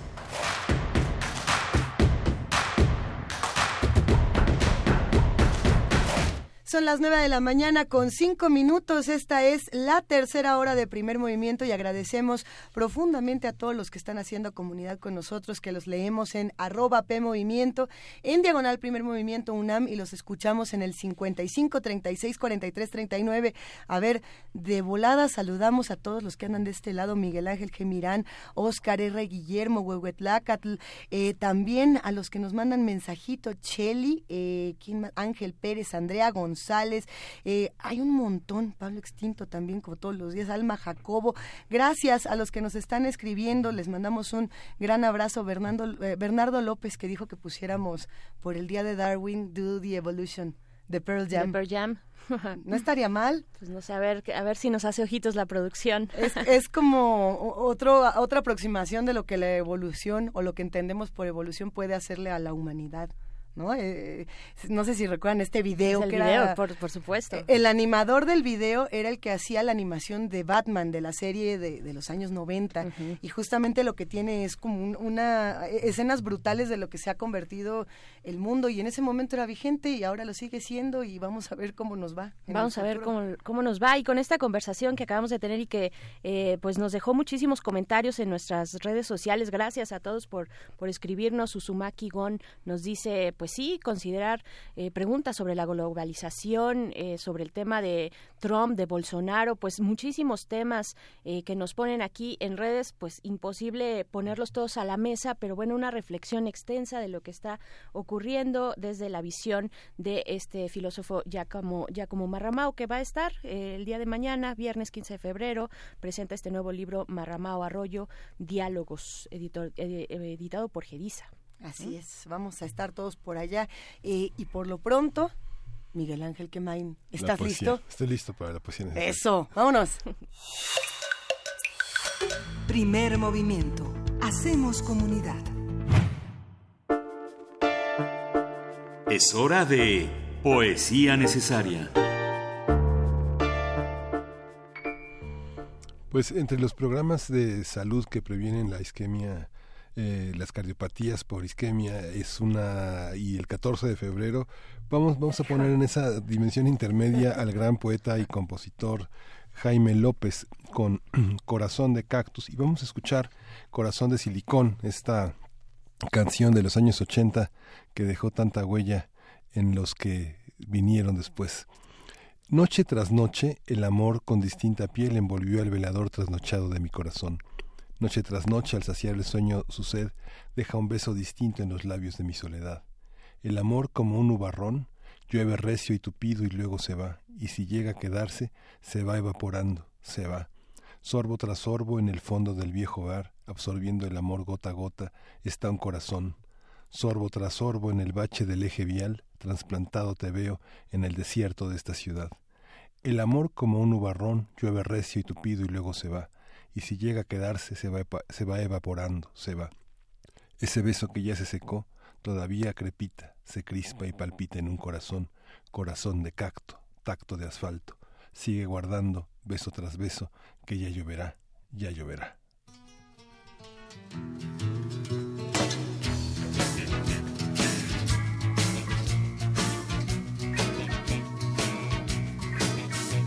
Un hombre, una mujer no puede pasarse la vida con el rostro en un plato lavándolo todos los días. Con las canijas ganas, encaneciéndole el alma, se te pudre si te aguantas. Porque un hombre, una mujer, no puede pasarse los oscuras, sosteniendo un plumero, sobándole el polvo a la tumba. Con tacos taquicárdicos, cigarro tras cigarro, haciéndole cola al matasanos. No puede uno latir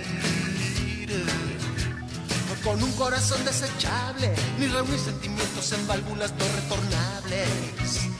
Te salen sopilotes en el baldío lote, no te azotes que hay chayotes, se puede uno morir. Parchando mujeres inflables o inundando los sueños con semen de supergalanes. Fumándome el ego te espero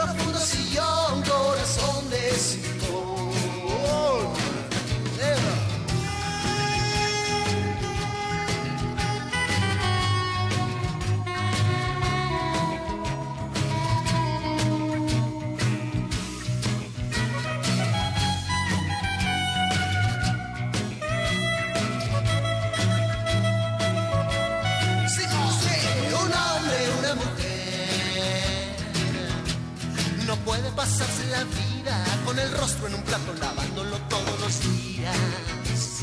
¿Y qué le va uno a hacer? Doctor, apúrese pues, que me receta usted.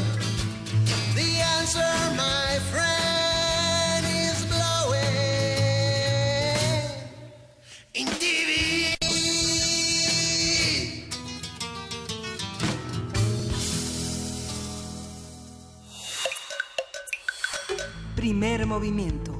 Hacemos comunidad. La mesa del día.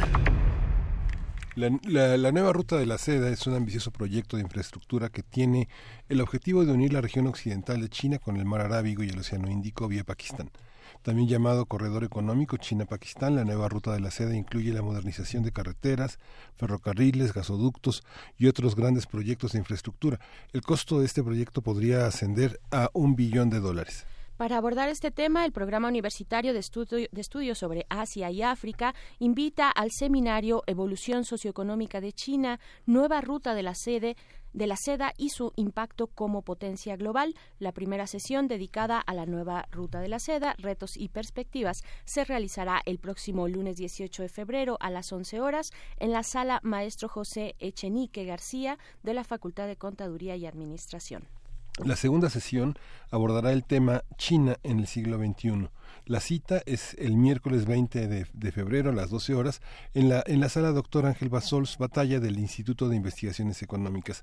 La tercera y última sesión dedicada a la evolución socioeconómica china en el periodo 1978-2018 se realizará el viernes 22 de febrero a las 11 de la mañana en la sala Lucio Mendieta de la Facultad de Ciencias Políticas y Sociales. Y a partir de las conversaciones sobre este tema hablaremos eh, de los reacomodos geopolíticos en la zona, cómo quedan las fuerzas, las alianzas y los intereses económicos. Para ello nos acompaña la doctora María Teresa Rodríguez y Rodríguez, quien es investigadora del Instituto de Investigaciones Económicas y miembro del Comité Asesor del Programa Universitario de Estudios sobre Asia y África de la UNAM. Bienvenida, doctora María Teresa, por estar acá en primer movimiento. Muchas gracias. Un- Buenos días. Un placer, doctora, que nos acompañe. Eh, para hablar de una nueva ruta de la seda tendríamos quizá que regresar un poquito y entender en qué estábamos y hacia dónde vamos. ¿Cómo, ¿Qué antecedente podríamos poner para, para abrir este tema? Bueno, primero eh, yo quiero decir que el re- crecimiento reciente de China ha estado siempre sustentado en apertura al exterior. Y hay varias formas de apertura que ha tenido China. Esta, de la que estamos hablando hoy, es la más ambiciosa. Pero en los años 80 comienza a abrirse a la inversión extranjera y con los países de su región y más adelante, en principios de los 90 ya, entra al esquema de integración de Asia del Este, integración productiva de Asia del Este, impulsado por Japón. Es la idea de los gansos en el aire, Japón como directivo y todos los demás países de la región siguiendo este camino y repartiendo tareas. ¿Qué tarea le toca a China en los años 90? China queda como plataforma de exportación de lo producido en toda Asia del Este. Es decir, ese es un comentario al margen, cuando nosotros en México hablamos de la invasión china, tendríamos que decir invasión de Asia del Este. Esa es una segunda forma de apertura del exterior que cubrió su propósito e integra a China con toda su región, lo cual quiere decir Asia del Este en sentido amplio, que incluye parte del sudeste de Asia. Cada quien jugando un papel en la producción de bienes terminados para la exportación a Europa, Estados Unidos, otras regiones del mundo. Bueno, esto que estamos hablando, este, yo diría que un antecedente de esta última forma de apertura es lo que fue el milagro chino, el milagro de crecimiento económico de China. Se habla de eso, todo el mundo lo, lo dice y cubre desde 1978 hasta 2008 cuando viene la crisis financiera y económica global.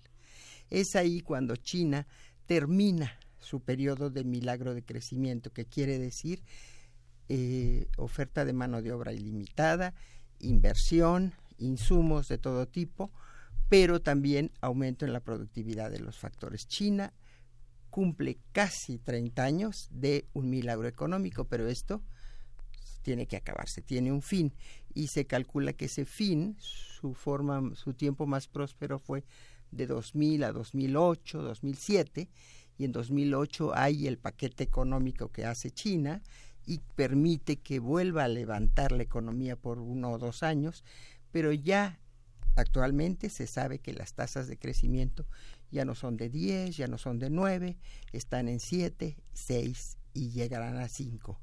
¿Qué pasa? Con un nuevo liderazgo de, a partir de 2012, Xi Jinping, eh, eh, la idea es que hay que buscar nuevas formas y que China tiene que pasar de su fase de exportación de manufacturas, que fue la que la sostuvo durante la integración productiva con Asia del Este, pasar a la exportación de servicios, a la exportación de tecnología, a la exportación también al uso de las materias primas que ha ido acumulando y que tiene como inventario y sobrante.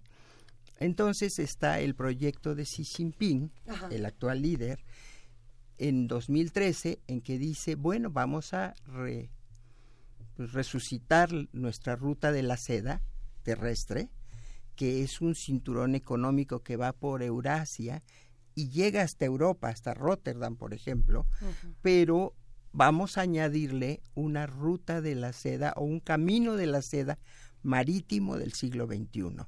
Y ese camino de la seda se va al sudeste de Asia, llega a pasar por África, en la parte oriental de África, para entrar al Mediterráneo por Grecia, por ejemplo. Estamos hablando de un del proyecto más ambicioso que ha tenido China desde que comenzó con sus reformas económicas. Esto es la ruta de la seda. A ver, hay, en este momento. Entonces tenemos, digamos, dos rutas. O, bueno, una ruta se llama un cinturón y una ruta. El cinturón es toda la tierra, un cinturón económico muy amplio que llega hasta Rotterdam y una ruta es un camino que va por el mar. Marítimo y ferroviario. No ferroviario, es puede ser de todo tipo de infraestructura de, comunicaciones. Ferroviario, ductos de petróleo, para gas, eh, eh, también ferroviario y este y, y comunicaciones por carreteras. La idea es, dice China, añadir conectividad de China por su lado occidental. Ya lo tenía por el lado oriental, hacia su región. Entonces ahora por el lado occidental. A ver, ahora, ahora pasamos. Podemos interpretarlo, ¿no? Es que ahora pasamos un poco a qué pasa con esta, con esta otra ruta, pero eh, ¿cómo cambió la relación de Xi Jinping con eh, todos los integrantes, digamos, de, de, de Asia al tomar este tipo de decisiones. Antes de hablar de, qué implica esta ruta, eh, ¿en dónde queda Xi Jinping al poner un proyecto tan ambicioso como este? ¿Queda como el, como el gran héroe o queda como el archivillano, queda como el explotador o queda como el buen amigo? ¿Qué, qué pasa en ese momento con una toma de decisión tan importante? Bueno, hay antecedentes más específicos en que ha buscado, no Xi Jinping, sino anteriores, han buscado conexiones con su región, con Rusia, por ejemplo, no hay una alianza, pero hay una coincidencia de intereses cuando hacen la comunidad, de la organización de eh, cooperación de Shanghai, que comenzó como un tema de seguridad. Rusia con cinco de sus eh, antiguas repúblicas y China. ¿Por qué? Desde el punto de vista de Rusia y de China, era un tema de seguridad proteger sus fronteras contra el terrorismo islámico. Desde el punto de vista de los países, Kazajstán, Kirguistán, Tayikistán, Uzbekistán, Turkmenistán, etcétera. Bueno, son cinco estos, pero entran tres a esta organización de cooperación. Primero, por razones de seguridad, para protegerse del terrorismo este, islámico. Eh, esto se va desarrollando, es un acuerdo informal que va desarrollándose para fines del desarrollo económico. Entonces ya China tenía esos, esa apertura de la que no había comentado en la integración de Asia del Este, es adicional. Y por el lado del sudeste de Asia, China entra a al ANSEA, a la Asociación de Naciones del Sudeste de Asia, son 10, y China entra con ellas, eh, entonces queda la organización 10 más 1, después entran Corea del, también entran Corea del Sur y y, este, y Japón, entonces es 10 más 3, y posteriormente otras naciones y queda 10 más 6. Pero la que más eh, desarrollo ha tenido es China con ANSEA. Es un acuerdo comercial. Es de los pocos acuerdos comerciales que tiene China. Entonces hay esos antecedentes. ¿Qué pasa con Xi Jinping? Xi Jinping en su país está tratando de hacer grandes proyectos que lo conviertan en otro Mao. Es decir, es un regreso al autoritarismo, regreso al control personal del gobierno. Xi Jinping simplemente tiene control de cuatro este, comisiones estatales de nueve que hay, más los tres grandes cargos que tiene de secretario del Partido Comunista, presidente de la República, presidente de la eh, Comisión Militar Central. Tiene todo, tiene todo en China. Dentro de China, uno de sus eh, intereses es aumentar su poder dentro de China. El segundo geopolítico es eh, lo que se refiere, que se habla del llamado sueño chino, que China debería, dicen los chinos, o dice el gobierno chino, debería recuperar su papel en el mundo, su papel de la antigüedad en el mundo, es decir, el papel que le corresponde, que es de ah, fuerte influencia, porque China es el país del centro y si es el país del centro, tiene que tener algo alrededor, ¿no es cierto?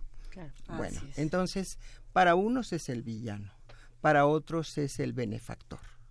Yo, en eh, eh, mi opinión, es que quedará seguramente como todo en el medio, pero el problema principal son los países pequeños que intervienen en la ruta de la seda. Se habla de 68 países que están en el Banco Asiático de, Inversión en Infraestructura y que esos van a participar en la ruta de la seda.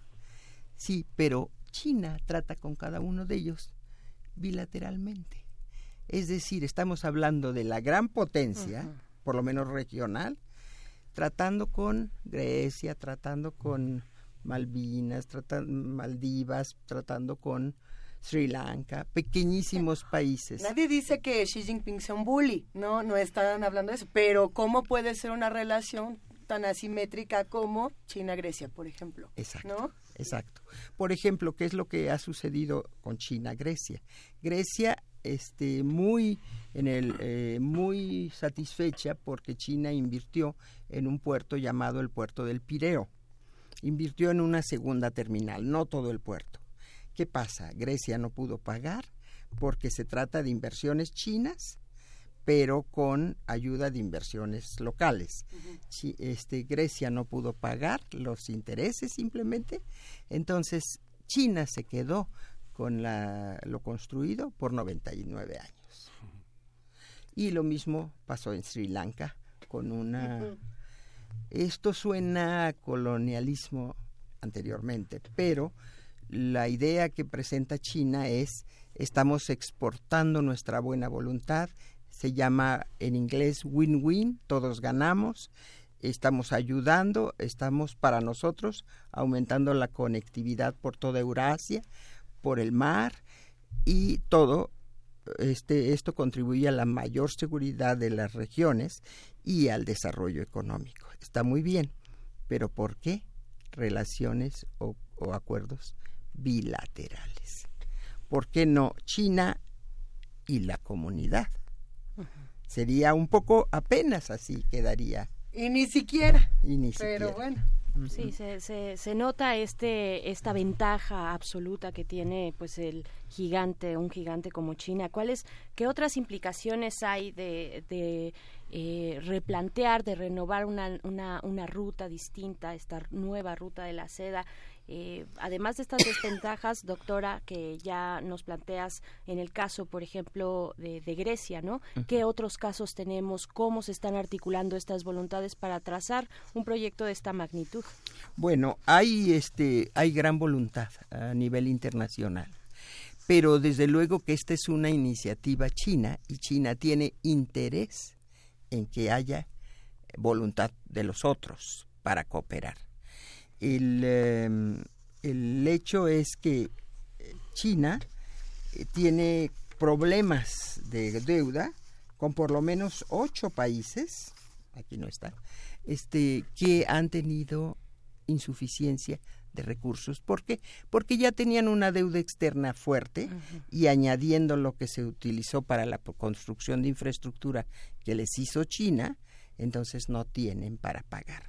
No hay otras implicaciones en el sentido de los pequeños países, pero desde el lado de China es una iniciativa política o geopolítica muy importante, porque está tomando espacios que Estados Unidos va dejando. Exacto. Y quiero comentar, no sé si me adelanto, para el caso de América Latina, este, ellos tienen un interés enorme en que los países individualmente, también siempre es bilateral, firmen un memorándum de intención de que les interesa mucho este, esta iniciativa de la Ruta de la Seda. México no ha firmado. Eh, ¿De qué manera nos puede, puede influir en nosotros si estamos muy, muy lejos de esa Ruta de la Seda? Pero no es solo eso, sino que es como un compromiso de los países de decir que lo que está haciendo China es, está bien. Entonces, este es una necesidad de apreciación por parte de China. Esto es lo que se considera exportar este, las buenas intenciones. Ellos quieren que desde el punto de vista del resto del mundo se vea su iniciativa como algo de apoyo al desarrollo, de apoyo a la seguridad, de apoyo a los pequeños países en desarrollo y quieren que otros firmen diciendo que, que, sí, que así es. Que está bien. en un mundo cada vez más pequeño. ¿no? Eh, tal vez está, eh, como, como nos mencionas, doctora, pues sí, que, que cómo nos puede, eh, cómo puede llegar la influencia china a México, que la hay, que existe, que es patente, pero, en un mundo que es cada vez más pequeño, ¿no? Cada vez más interrelacionado. Yo quisiera eh, un poco continuando con esta pregunta, si bien no los países pequeños, sí las grandes potencias, si, si Rusia, si Estados Unidos, si la Unión Europea en su conjunto, ¿cómo están reaccionando ante este proyecto? Bueno, Estados Unidos desde luego que reacciona de manera negativa ante cualquier proyecto en que se tomen espacios que consideraba casi propios es decir, la influencia de Estados Unidos en, en el sur del mar de China, por la protección que hacía Taiwán, en este al Medio Oriente, en África, etcétera. Todo esto es doloroso para Estados Unidos porque considera que están tomando sus espacios. Países como Reino Unido, de tamaño mediano, pero de mucha importancia, en cambio, están participando, eh, son miembros del Banco Asiático de Inversión en Infraestructura. Son miembros, son unos de los 68 miembros de ese banco, que es el principal financiamiento, hay otros, pero es el principal financiamiento de este proyecto. La idea es que no hay fondos suficientes para ningún proyecto de esta envergadura, sino que los fondos irán surgiendo conforme se vaya avanzando en el proyecto. Y como decía, tienen que contribuir los países donde se hace la infraestructura, pero también los que están en el Banco Asiático de Inversión en Infraestructura y también hay un Banco Asiático de Desarrollo para los proyectos de desarrollo económico y también hay un fondo de la seda dentro de China y también, etcétera, etcétera, pero tienen que surgir y esto es lo que quiere China, que los países medianos, por lo menos grandes, desarrollados, participen como financiamiento y los países alejados, como es el caso de los de Latinoamérica, digan que les gusta el proyecto. Que les parece bien. Nada más. Eh, a, ver, hay, hay, algo que me llama la atención como un, pues es que no es paréntesis, pero es como una vía paralela en esta conversación y es la manera en la que los países se pueden endeudar o no con eh, China. Pensando en esto, a ver, ¿cuántos países tienen deudas en este momento con China? Pero ¿qué tipo de deudas además?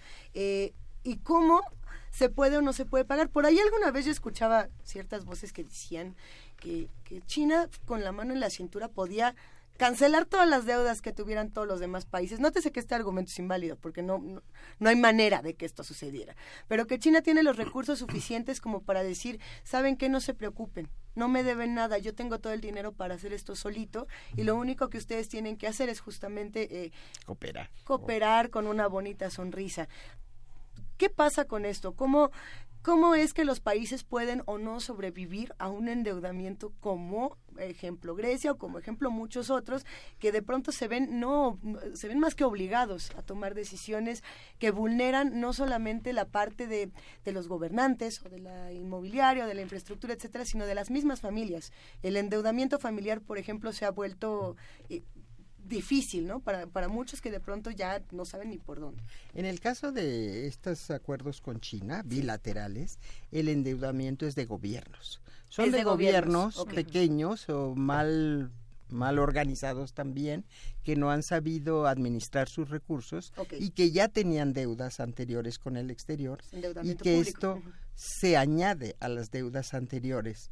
Pero definitivamente China no puede tomar en un proyecto de esta envergadura la, la, este, la, la dirección de vamos a quitar las deudas, porque entonces lo regalado no sirve. ¿sí? No se trata de eso, se trata de que son los países los que tienen que asegurarse que están dispuestos a entrar en este proyecto, a aceptar la infraestructura, que les encanta, pero con la deuda. Ahora, no son tantos, de 68 países del Banco de, Inversión en Infraestructura, el Banco Asiático de Inversión en Infraestructura, ocho, Solo ocho tienen problema de deuda. Y claro, son pequeños países. Ocho. Lo que llama la atención como que mal visto es que China, como no puede recuperar su, su deuda, ni los intereses, ni el principal, entonces se hace cargo de la administración de, lo, de la construcción hecha en infraestructura. Entonces es una, es una cosa que, que, se ve mal, pero no estamos hablando de que se está cayendo el proyecto. estamos hablando de ocho países, que no es gran cosa para el número que hay, y eh, China está, yo creo, dispuesta, estará en el futuro dispuesta a hacer un poco más, a dar un poco más, a dar mejores condiciones, porque para quien es importante que el proyecto continúe es para China.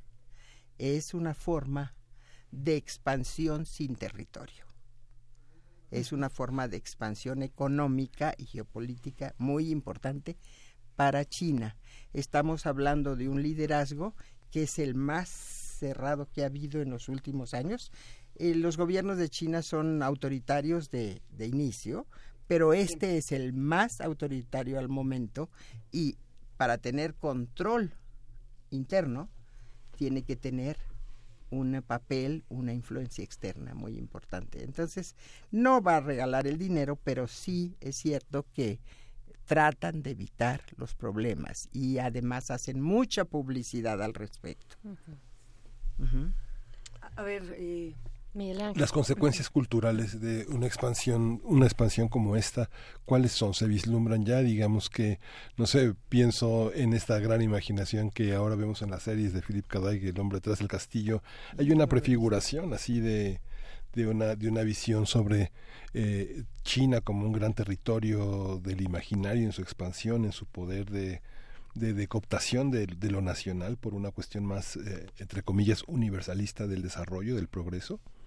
Bueno, eh, si estamos hablando de las influencias culturales por a lo largo de esta ruta de la seda, sí, son muy importantes porque China, es decir, los, los, este, la parte china entra en contacto con poderes locales y con la misma población y desde luego es lo que se llama exportar su parte suave. Ya lo hicieron desde el momento, no sé si ustedes vieron todo lo que se hizo para las Olimpiadas, como fue algo muy amistoso, muy... E, esa, ese interés por exportar su cultura también está presente. Y los países creo que, no, que lo reciben, creo que no están en contra de eso, porque eso es una influencia benéfica, cultural, sin peligro, en todo caso estarían más preocupados por las condiciones económicas en que se hagan los acuerdos. Claro. Yo pienso que esa parte no hay ningún problema. Ahora, tiene problema más en el sentido interno. Estamos hablando de un presidente, secretario del Partido Comunista y todo lo demás que dijimos, que está a cargo de relaciones exteriores, está a cargo de la seguridad en el partido, está a cargo de muchas otras cosas, prácticamente tiene todos los poderes. Estamos hablando de que ha promovido algo que se llama el sueño chino, con muchos riesgos. Si hay un sueño chino, y eso siempre tenemos que verlo para cualquier país, si hay un sueño mexicano o, uruguayo o cualquiera, este, corremos el riesgo de que si soñamos algo distinto, somos disidentes. Es disidente el que no esté de acuerdo con el sueño chino.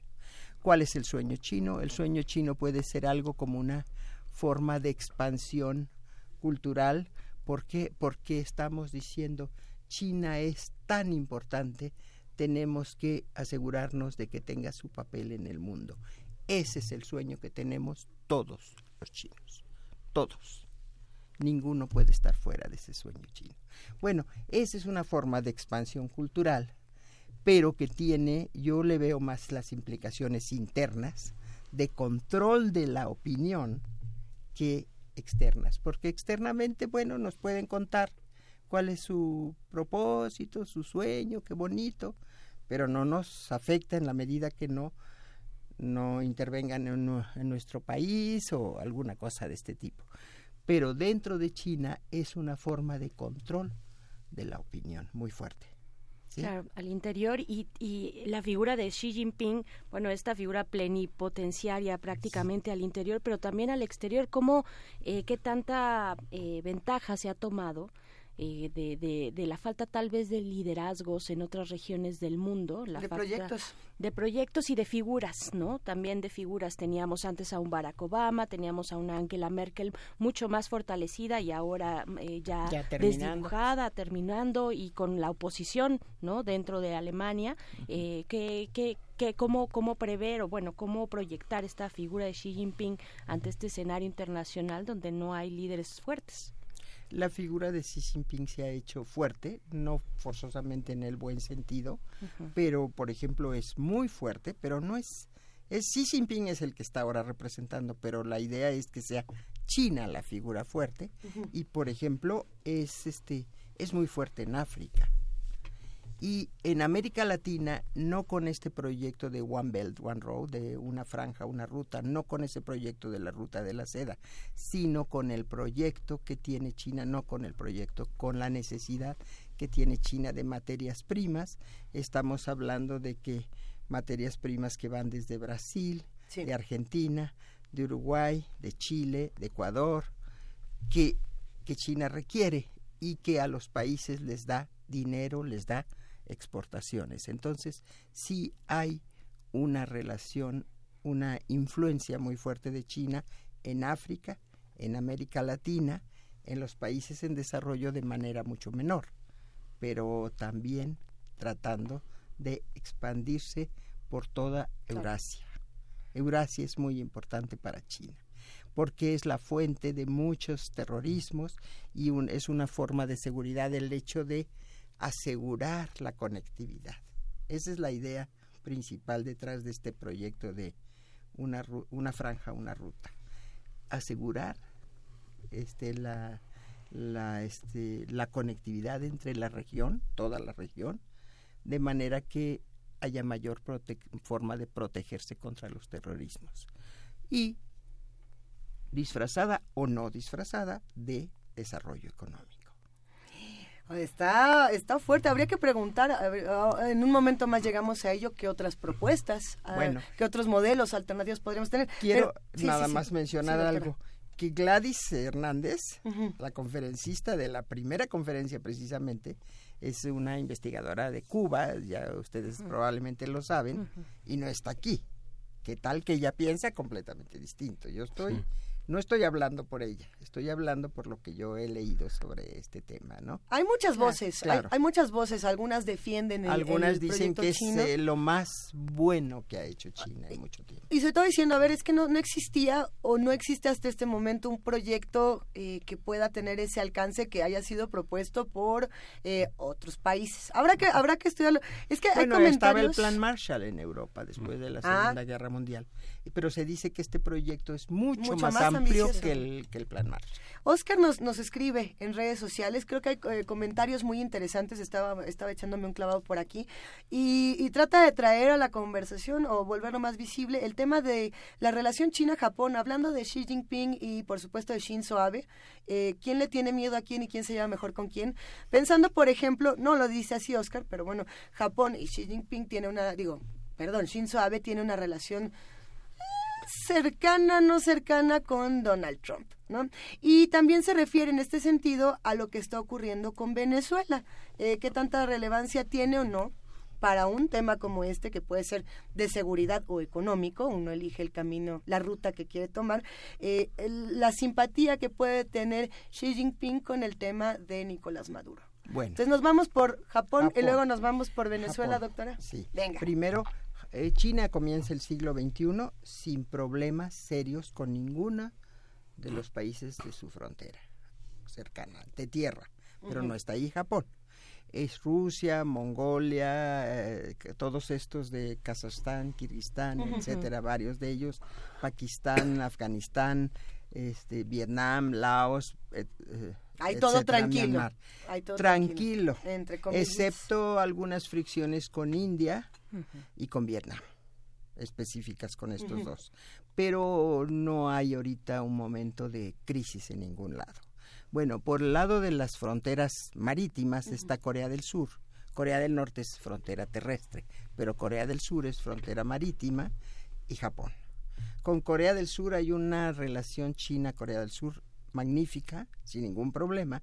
Con, con Japón hay una relación de cooperación económica, la integración productiva en Asia del Este nació de Japón, etcétera.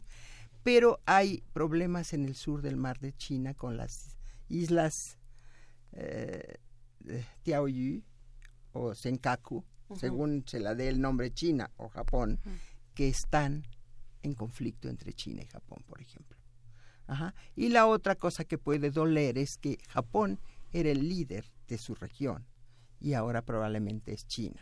Entonces, por el lado de Japón, no importa tanto si es amigo o no de Trump, porque esto es temporal. Bueno, eso creemos que es temporal. Pues esperamos que sea temporal. Pero sí Ay, que tienen conflictos de mucho tiempo sobre islas en el sur, mar del sur de China. Eh, algo semejante sucede con, con, con Vietnam y por el lado de terrestre con India. También hay conflictos de, de, de expansiones, de extensiones de tierra que, que la eh, reclaman ambos países, ¿sí? Entonces, por el lado de Japón, más que su cercanía a Trump, que, que, que no creo que sea tanta, ujú, m- más bien son conflictos que ellos ya tienen de tiempo atrás. Sí. Por el lado de Venezuela, Chan, chan, chan. eh, yo creo que eh, la dificultad mayor es que, bueno, es una lo presentan como caricatura, como broma. El país es de carácter autoritario, no ven nada, nada malo en que un gobierno se reelija y se vuelva a reelegir y se vuelva a reelegir un presidente. ¿Qué es lo que pasa con Xi Jinping? Sí, Xi. Jinping aumentó su este su poder en la forma de tomar más funciones, pero en el 19 Congreso que fue el año pasado y marzo de este año, eh, ¿qué es lo que sucede? Que ya no se puso límite a las reelecciones. En China hay reelección, había, Deng Xiaoping así lo acordó, cinco años y otros cinco años, diez años en total. Y eh, Hu Jintao estuvo de 2002 a 2012, 13, y Xi Jinping de 2012 a la fecha. Entonces está en su segundo periodo, pero ya quitaron en la Constitución que nada más sean dos. Primero, eso. Segundo, Ándale. sí, exacto. Y segundo, siempre en el segundo periodo se pone entre el grupo cercano del Comité Permanente del Buró Político del Partido Comunista, siempre tiene que haber, son siete miembros, de los cuales cambiaron cinco. Tiene que haber uno de la siguiente generación. Mm. No quiere decir jovencito, quiere decir en vez de 70, 50 años, por decir. Bueno, bueno, bueno, ya, vamos pero- bajándole a la edad tantito. Pero Qué cosa, ¿eh? Qué en cosa. este segundo periodo, Xi Jinping no dio entrada a ninguno de la siguiente generación. Todos son de su generación que están por retirarse. Quiere decir que no necesita a nadie porque no necesita sucesor, puesto que podría quedarse más. Bueno, entonces estamos hablando de un líder que quiere perpetuarse, no sé si perpetuarse o quedarse un poco más en el poder. Este no difícilmente puede criticar a otro que esté tratando de hacer eso. Ajá. En el caso de Rusia, este está Putin, que no puede que no tenga cargos específicos, pero es en el hombre en el poder. ¿Desde cuándo? Tampoco va, a- ¿sí? O Turquía con Erdogan, etcétera, etcétera. Lo que queremos decir es que son países que tienen este tipo de sistema político, no tienen, no están en desacuerdo con Maduro. ¿Sí? Esa es la que en lo que se refiere a Venezuela. Está fuerte. Está, está fuerte, está está, muy sí, sí, cómo se mueven estas fichas y, Sí. y cómo no hay vacíos de poder. Qué interesante. Sí, Este, no, no puede haber vacíos de poder. Alguien lo toma rápidamente. Alguien lo toma rápidamente, sí, básicamente es una ilusión. Eh, lo que no sé si da tanta ilusión y más bien somos escépticos algunos sobre, sobre la buena voluntad, la buena voluntad que efectivamente pueda haber de, de, de, de- de telón de fondo en estas acciones de la nueva ruta de la seda, doctora. Eh, ¿Qué, qué implicaciones se pueden alcanzar a ver para estos pequeños países? Implicaciones, tal, no nos alcanza el tiempo, tan, tal vez tendríamos que ir casi uno por uno, ¿no? De también cómo reacciona una sociedad, una comunidad local ante la llegada de pues de toda la infraestructura que supondrá un proyecto como este, ¿no? Ya nos hablaba usted, bueno, de la parte este de ISIS, ¿no? Este o de otras posturas como más radicales, pero en términos de comunidad, de, de, de recibir un proyecto que, que enuncia también posibilidades de poderío, por supuesto, ¿cómo, qué, qué esperar? ¿Qué esperar de estos lugares? ¿Hay algunas respuestas ya? ¿Hay incomodidades o todo va como cuchillo sobre mantequilla? Yo creo que está muy incipiente el proyecto. Lo que se pueden ver son antecedentes, por ejemplo, en África, donde en algunas, por el lado de China, que no importa qué tipo de gobierno tenga, con tal de que se puedan hacer los acuerdos. Por decir Sudán, por ejemplo, pero hay petróleo, ah, entonces no importa eh, el tema de derechos humanos, no importa ningún otro tema de que haya guerra o paz en el lugar. Desde el punto de vista de China es el acuerdo con el gobierno, no estamos preguntándole a la gente y en muchos casos estos gobiernos tampoco están preguntándole Exacto. a su gente. ¿Sí? Ha habido, pero es relativo, problemas, por ejemplo, en que lo hemos visto en México, en que si nos dicen que una inversión china de este tipo, exacto. hay una reacción, pero no la hay si es este si el inversor es Canadá en minas, por ejemplo, estamos más acostumbrados a que un país desarrollado sea el que venga a invertir, por decir. En el caso de Brasil, este, con el tema de la soya, siempre hubo reacciones, sie- ah, sigue habiendo reacciones, algunos proyectos se han venido abajo porque la- los locales, los sin tierra, por ejemplo, sí. no permiten que se tomen sus tierras para añadir a, a las que están produciendo soya, por ejemplo. Todavía tenemos eh, algunos minutos por aquí para seguir conversando. Creo que sería interesante tomar un poco de lo que eh, se va a charlar, platicar un poco de qué, qué se nos viene, eh, doctora. Pero también, a ver, es que llegó un mensajito que está, está bueno. Bueno, ya nada más para ir cerrando un poco porque de veras que hay, además hay muchos comentarios y muchas preguntas.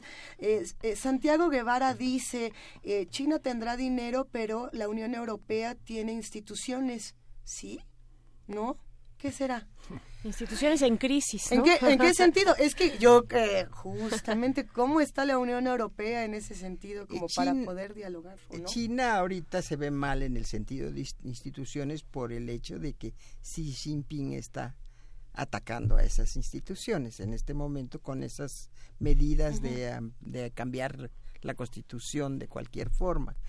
Pero China tiene instituciones, desde luego que tiene instituciones que ha ido creando por la necesidad de sus reformas económicas tuvo que ir creando instituciones de protección a la inversión extranjera, de reglamentaciones para el capital extranjero, de este para impuestos de importaciones, exportaciones, hay instituciones. Hay instituciones deficientes en algunos casos, pero existen. Eh, Europa tiene instituciones, desde luego, que ahorita, como decíamos, en algunos momentos no se ven tan claras como eh, sería en Italia, no se ven tan claras en todas partes, ni se ve la unidad que uno esperaría de la Unión Europea. Entonces, y la otra es que la Unión Europea también tiene dinero. Están, como decía, bueno, Reino Unido fuera, porque ya está prácticamente fuera. este, saludos, pero, pero este, estando fuera es participante en, el, en este banco asiático de inversión en infraestructura y hay muchos acuerdos de cooperación China, Unión Europea o China, Francia, China, Alemania, etcétera. Hay muchísimo. Entonces, este, no importa si tiene instituciones, los dos lo tienen, más, más eficientes tal vez en un lado que en otro, recursos hay en, la Unión Europea y en China, pero digo, ¿qué tiene que ver esto con el proyecto? La idea del proyecto de Xi Jinping es una iniciativa de Xi Jinping ante el final del milagro económico. Ya no vamos a poder seguir creciendo a tasas de 10%, tenemos que buscar nuevas formas, ya las exportaciones de manufacturas no nos van a dar suficiente para eh, este, tomar divisas, entonces vamos a hacer eh, exportaciones en servicios para infraestructura, en servicios bancarios. Entonces, yo creo que sí hay instituciones para eso. La intención es lo que tendríamos que más bien revisar. Por supuesto, y con un escenario eh, escenario internacional, pues que le conviene a, China proteger también, ¿no? Si tiene o si está forjando eh, y tiene en la mira, pues este esta expansión como eh, continuar esta expansión comercial, pues también le conviene tener instituciones financieras que soporten esa expansión, ¿no? Que le sean así es, así es. Y por ejemplo, depende de los países. China tiene una relación muy cercana con Pakistán. Por el lado de Corea del Sur no hay problema porque no está en ese esquema, pero con Pakistán sí tiene varios proyectos que han sido exitosos. Para el caso de Pakistán, tiene algunos conflictos con la India, que, que, tiene que tener mucho cuidado porque India no está convencida de, de la bondad de las inversiones chinas de, en infraestructura, por ejemplo. Pero con cada país tiene que buscar sus acuerdos y la idea general detrás del proyecto es que todo sea de común acuerdo, de ganancia para todos, de, de buscar las ventajas de una cosa u otra. Entonces, la idea general que presenta China es de el mayor interés por colaborar en el desarrollo de la región, desde aquí hasta Europa, y además conectarnos para estar conectados, para no estar aislados del resto del mundo. Entonces, este, pues yo creo que no hay problema de instituciones para ese propósito. Para ese propósito. En México somos escépticos, nuestra cercanía con nuestro vecino del norte nos pone escépticos de buenas intenciones cuando se trata de dinero, de muchísimo dinero. Oh, a ver, el Seminario Evolución Socioeconómica de China, Nueva Ruta de la Seda y su impacto como potencia global, empieza el próximo lunes 18 de febrero. Estamos, como bien saben, platicando con la doctora María Teresa Rodríguez y Rodríguez. Eh, doctora, son tres sesiones. ¿Qué vamos a ver en estas tres sesiones en breves minutitos para que nos dé tiempo y para que todos podamos estar por allá? Bueno, en la primera es eh, precisamente este tema del que más hemos estado hablando, es la ruta de la seda retos, perspectivas, qué es lo que va a pasar, ¿sí? Y ya ustedes explicaron dónde va a ser la conferencia. Así es, ahora el lo compartimos. lunes sí. El miércoles yo estoy invitada a participar. Gladys es la conferencista que viene de fuera. Ajá, Y sí. a mí en el instituto y en el PUEA, en el, el programa de universitario de estudios de Asia y África, me invitaron a que yo estuviera con ella en la sesión del miércoles. Y la idea es China en el siglo XXI, cómo comienza China en lo político, en lo económico, con todos estos proyectos eh, internos y de apertura al exterior. Y Gladys va a tratar algo con relación a lo que es China en el siglo XXI, ¿sí? Y el viernes nuevamente Gladys Hernández, la evolución socioeconómica de China, que yo creo, no he visto su trabajo, lo que va a presentar, pero es 1978-2018, quiere decir cómo China ha pasado desde la, in- la introducción de reformas económicas a todo lo largo de su ingreso a la OMC, este, el viaje de Deng Xiaoping en los años 90 para recuperar las reformas, así en cada periodo, no sé con qué detalle o de qué forma lo va a presentar, pero yo creo que va a ser un tema sobre todo económico, el del viernes. El del viernes. Muy. Entonces será lunes, miércoles y, Y viernes. viernes. Compartiremos toda la información en redes sociales y como siempre agradecemos al Programa Universitario de Estudios sobre Asia y África por estas invitaciones y por todas las voces y los puntos de vista que se pueden explorar cuando hablamos de una región tan grande y cuando hablamos de una ruta que abarca tantos países, tantos temas y tantas situaciones. Muchísimas gracias, doctora María Teresa Rodríguez y Rodríguez. Eh, mira nomás, aquí tenemos el mapa. Hay que tomarle una foto y ese también lo compartimos para que se den una idea a todos los que hacen comunidad con nosotros. Gracias, doctora, un verdadero placer. Muchas gracias. Y vamos, vamos con música. ¿Qué tenemos por acá? No, que ya nos despedimos. ¿Ya? nos despedimos. No, ahora sí. ¿Cómo con- es posible? ¿Con este rock nos vamos a ir? Ah, mira, nada más. A ver, órale, va la complacencia musical y eso que no es viernes, vamos a escuchar para hablar de evolución, porque esta es otra manera de evolucionar, la de la seguridad y la economía y la globalización, etcétera, etcétera. Esto es de Pearl Jam y se llama Do the Evolution. Gracias a todos los que hacen comunidad con nosotros. Nos escuchamos mañana de 7 a 10 de la mañana. Sí, esto fue primer movimiento. El mundo es de la universidad.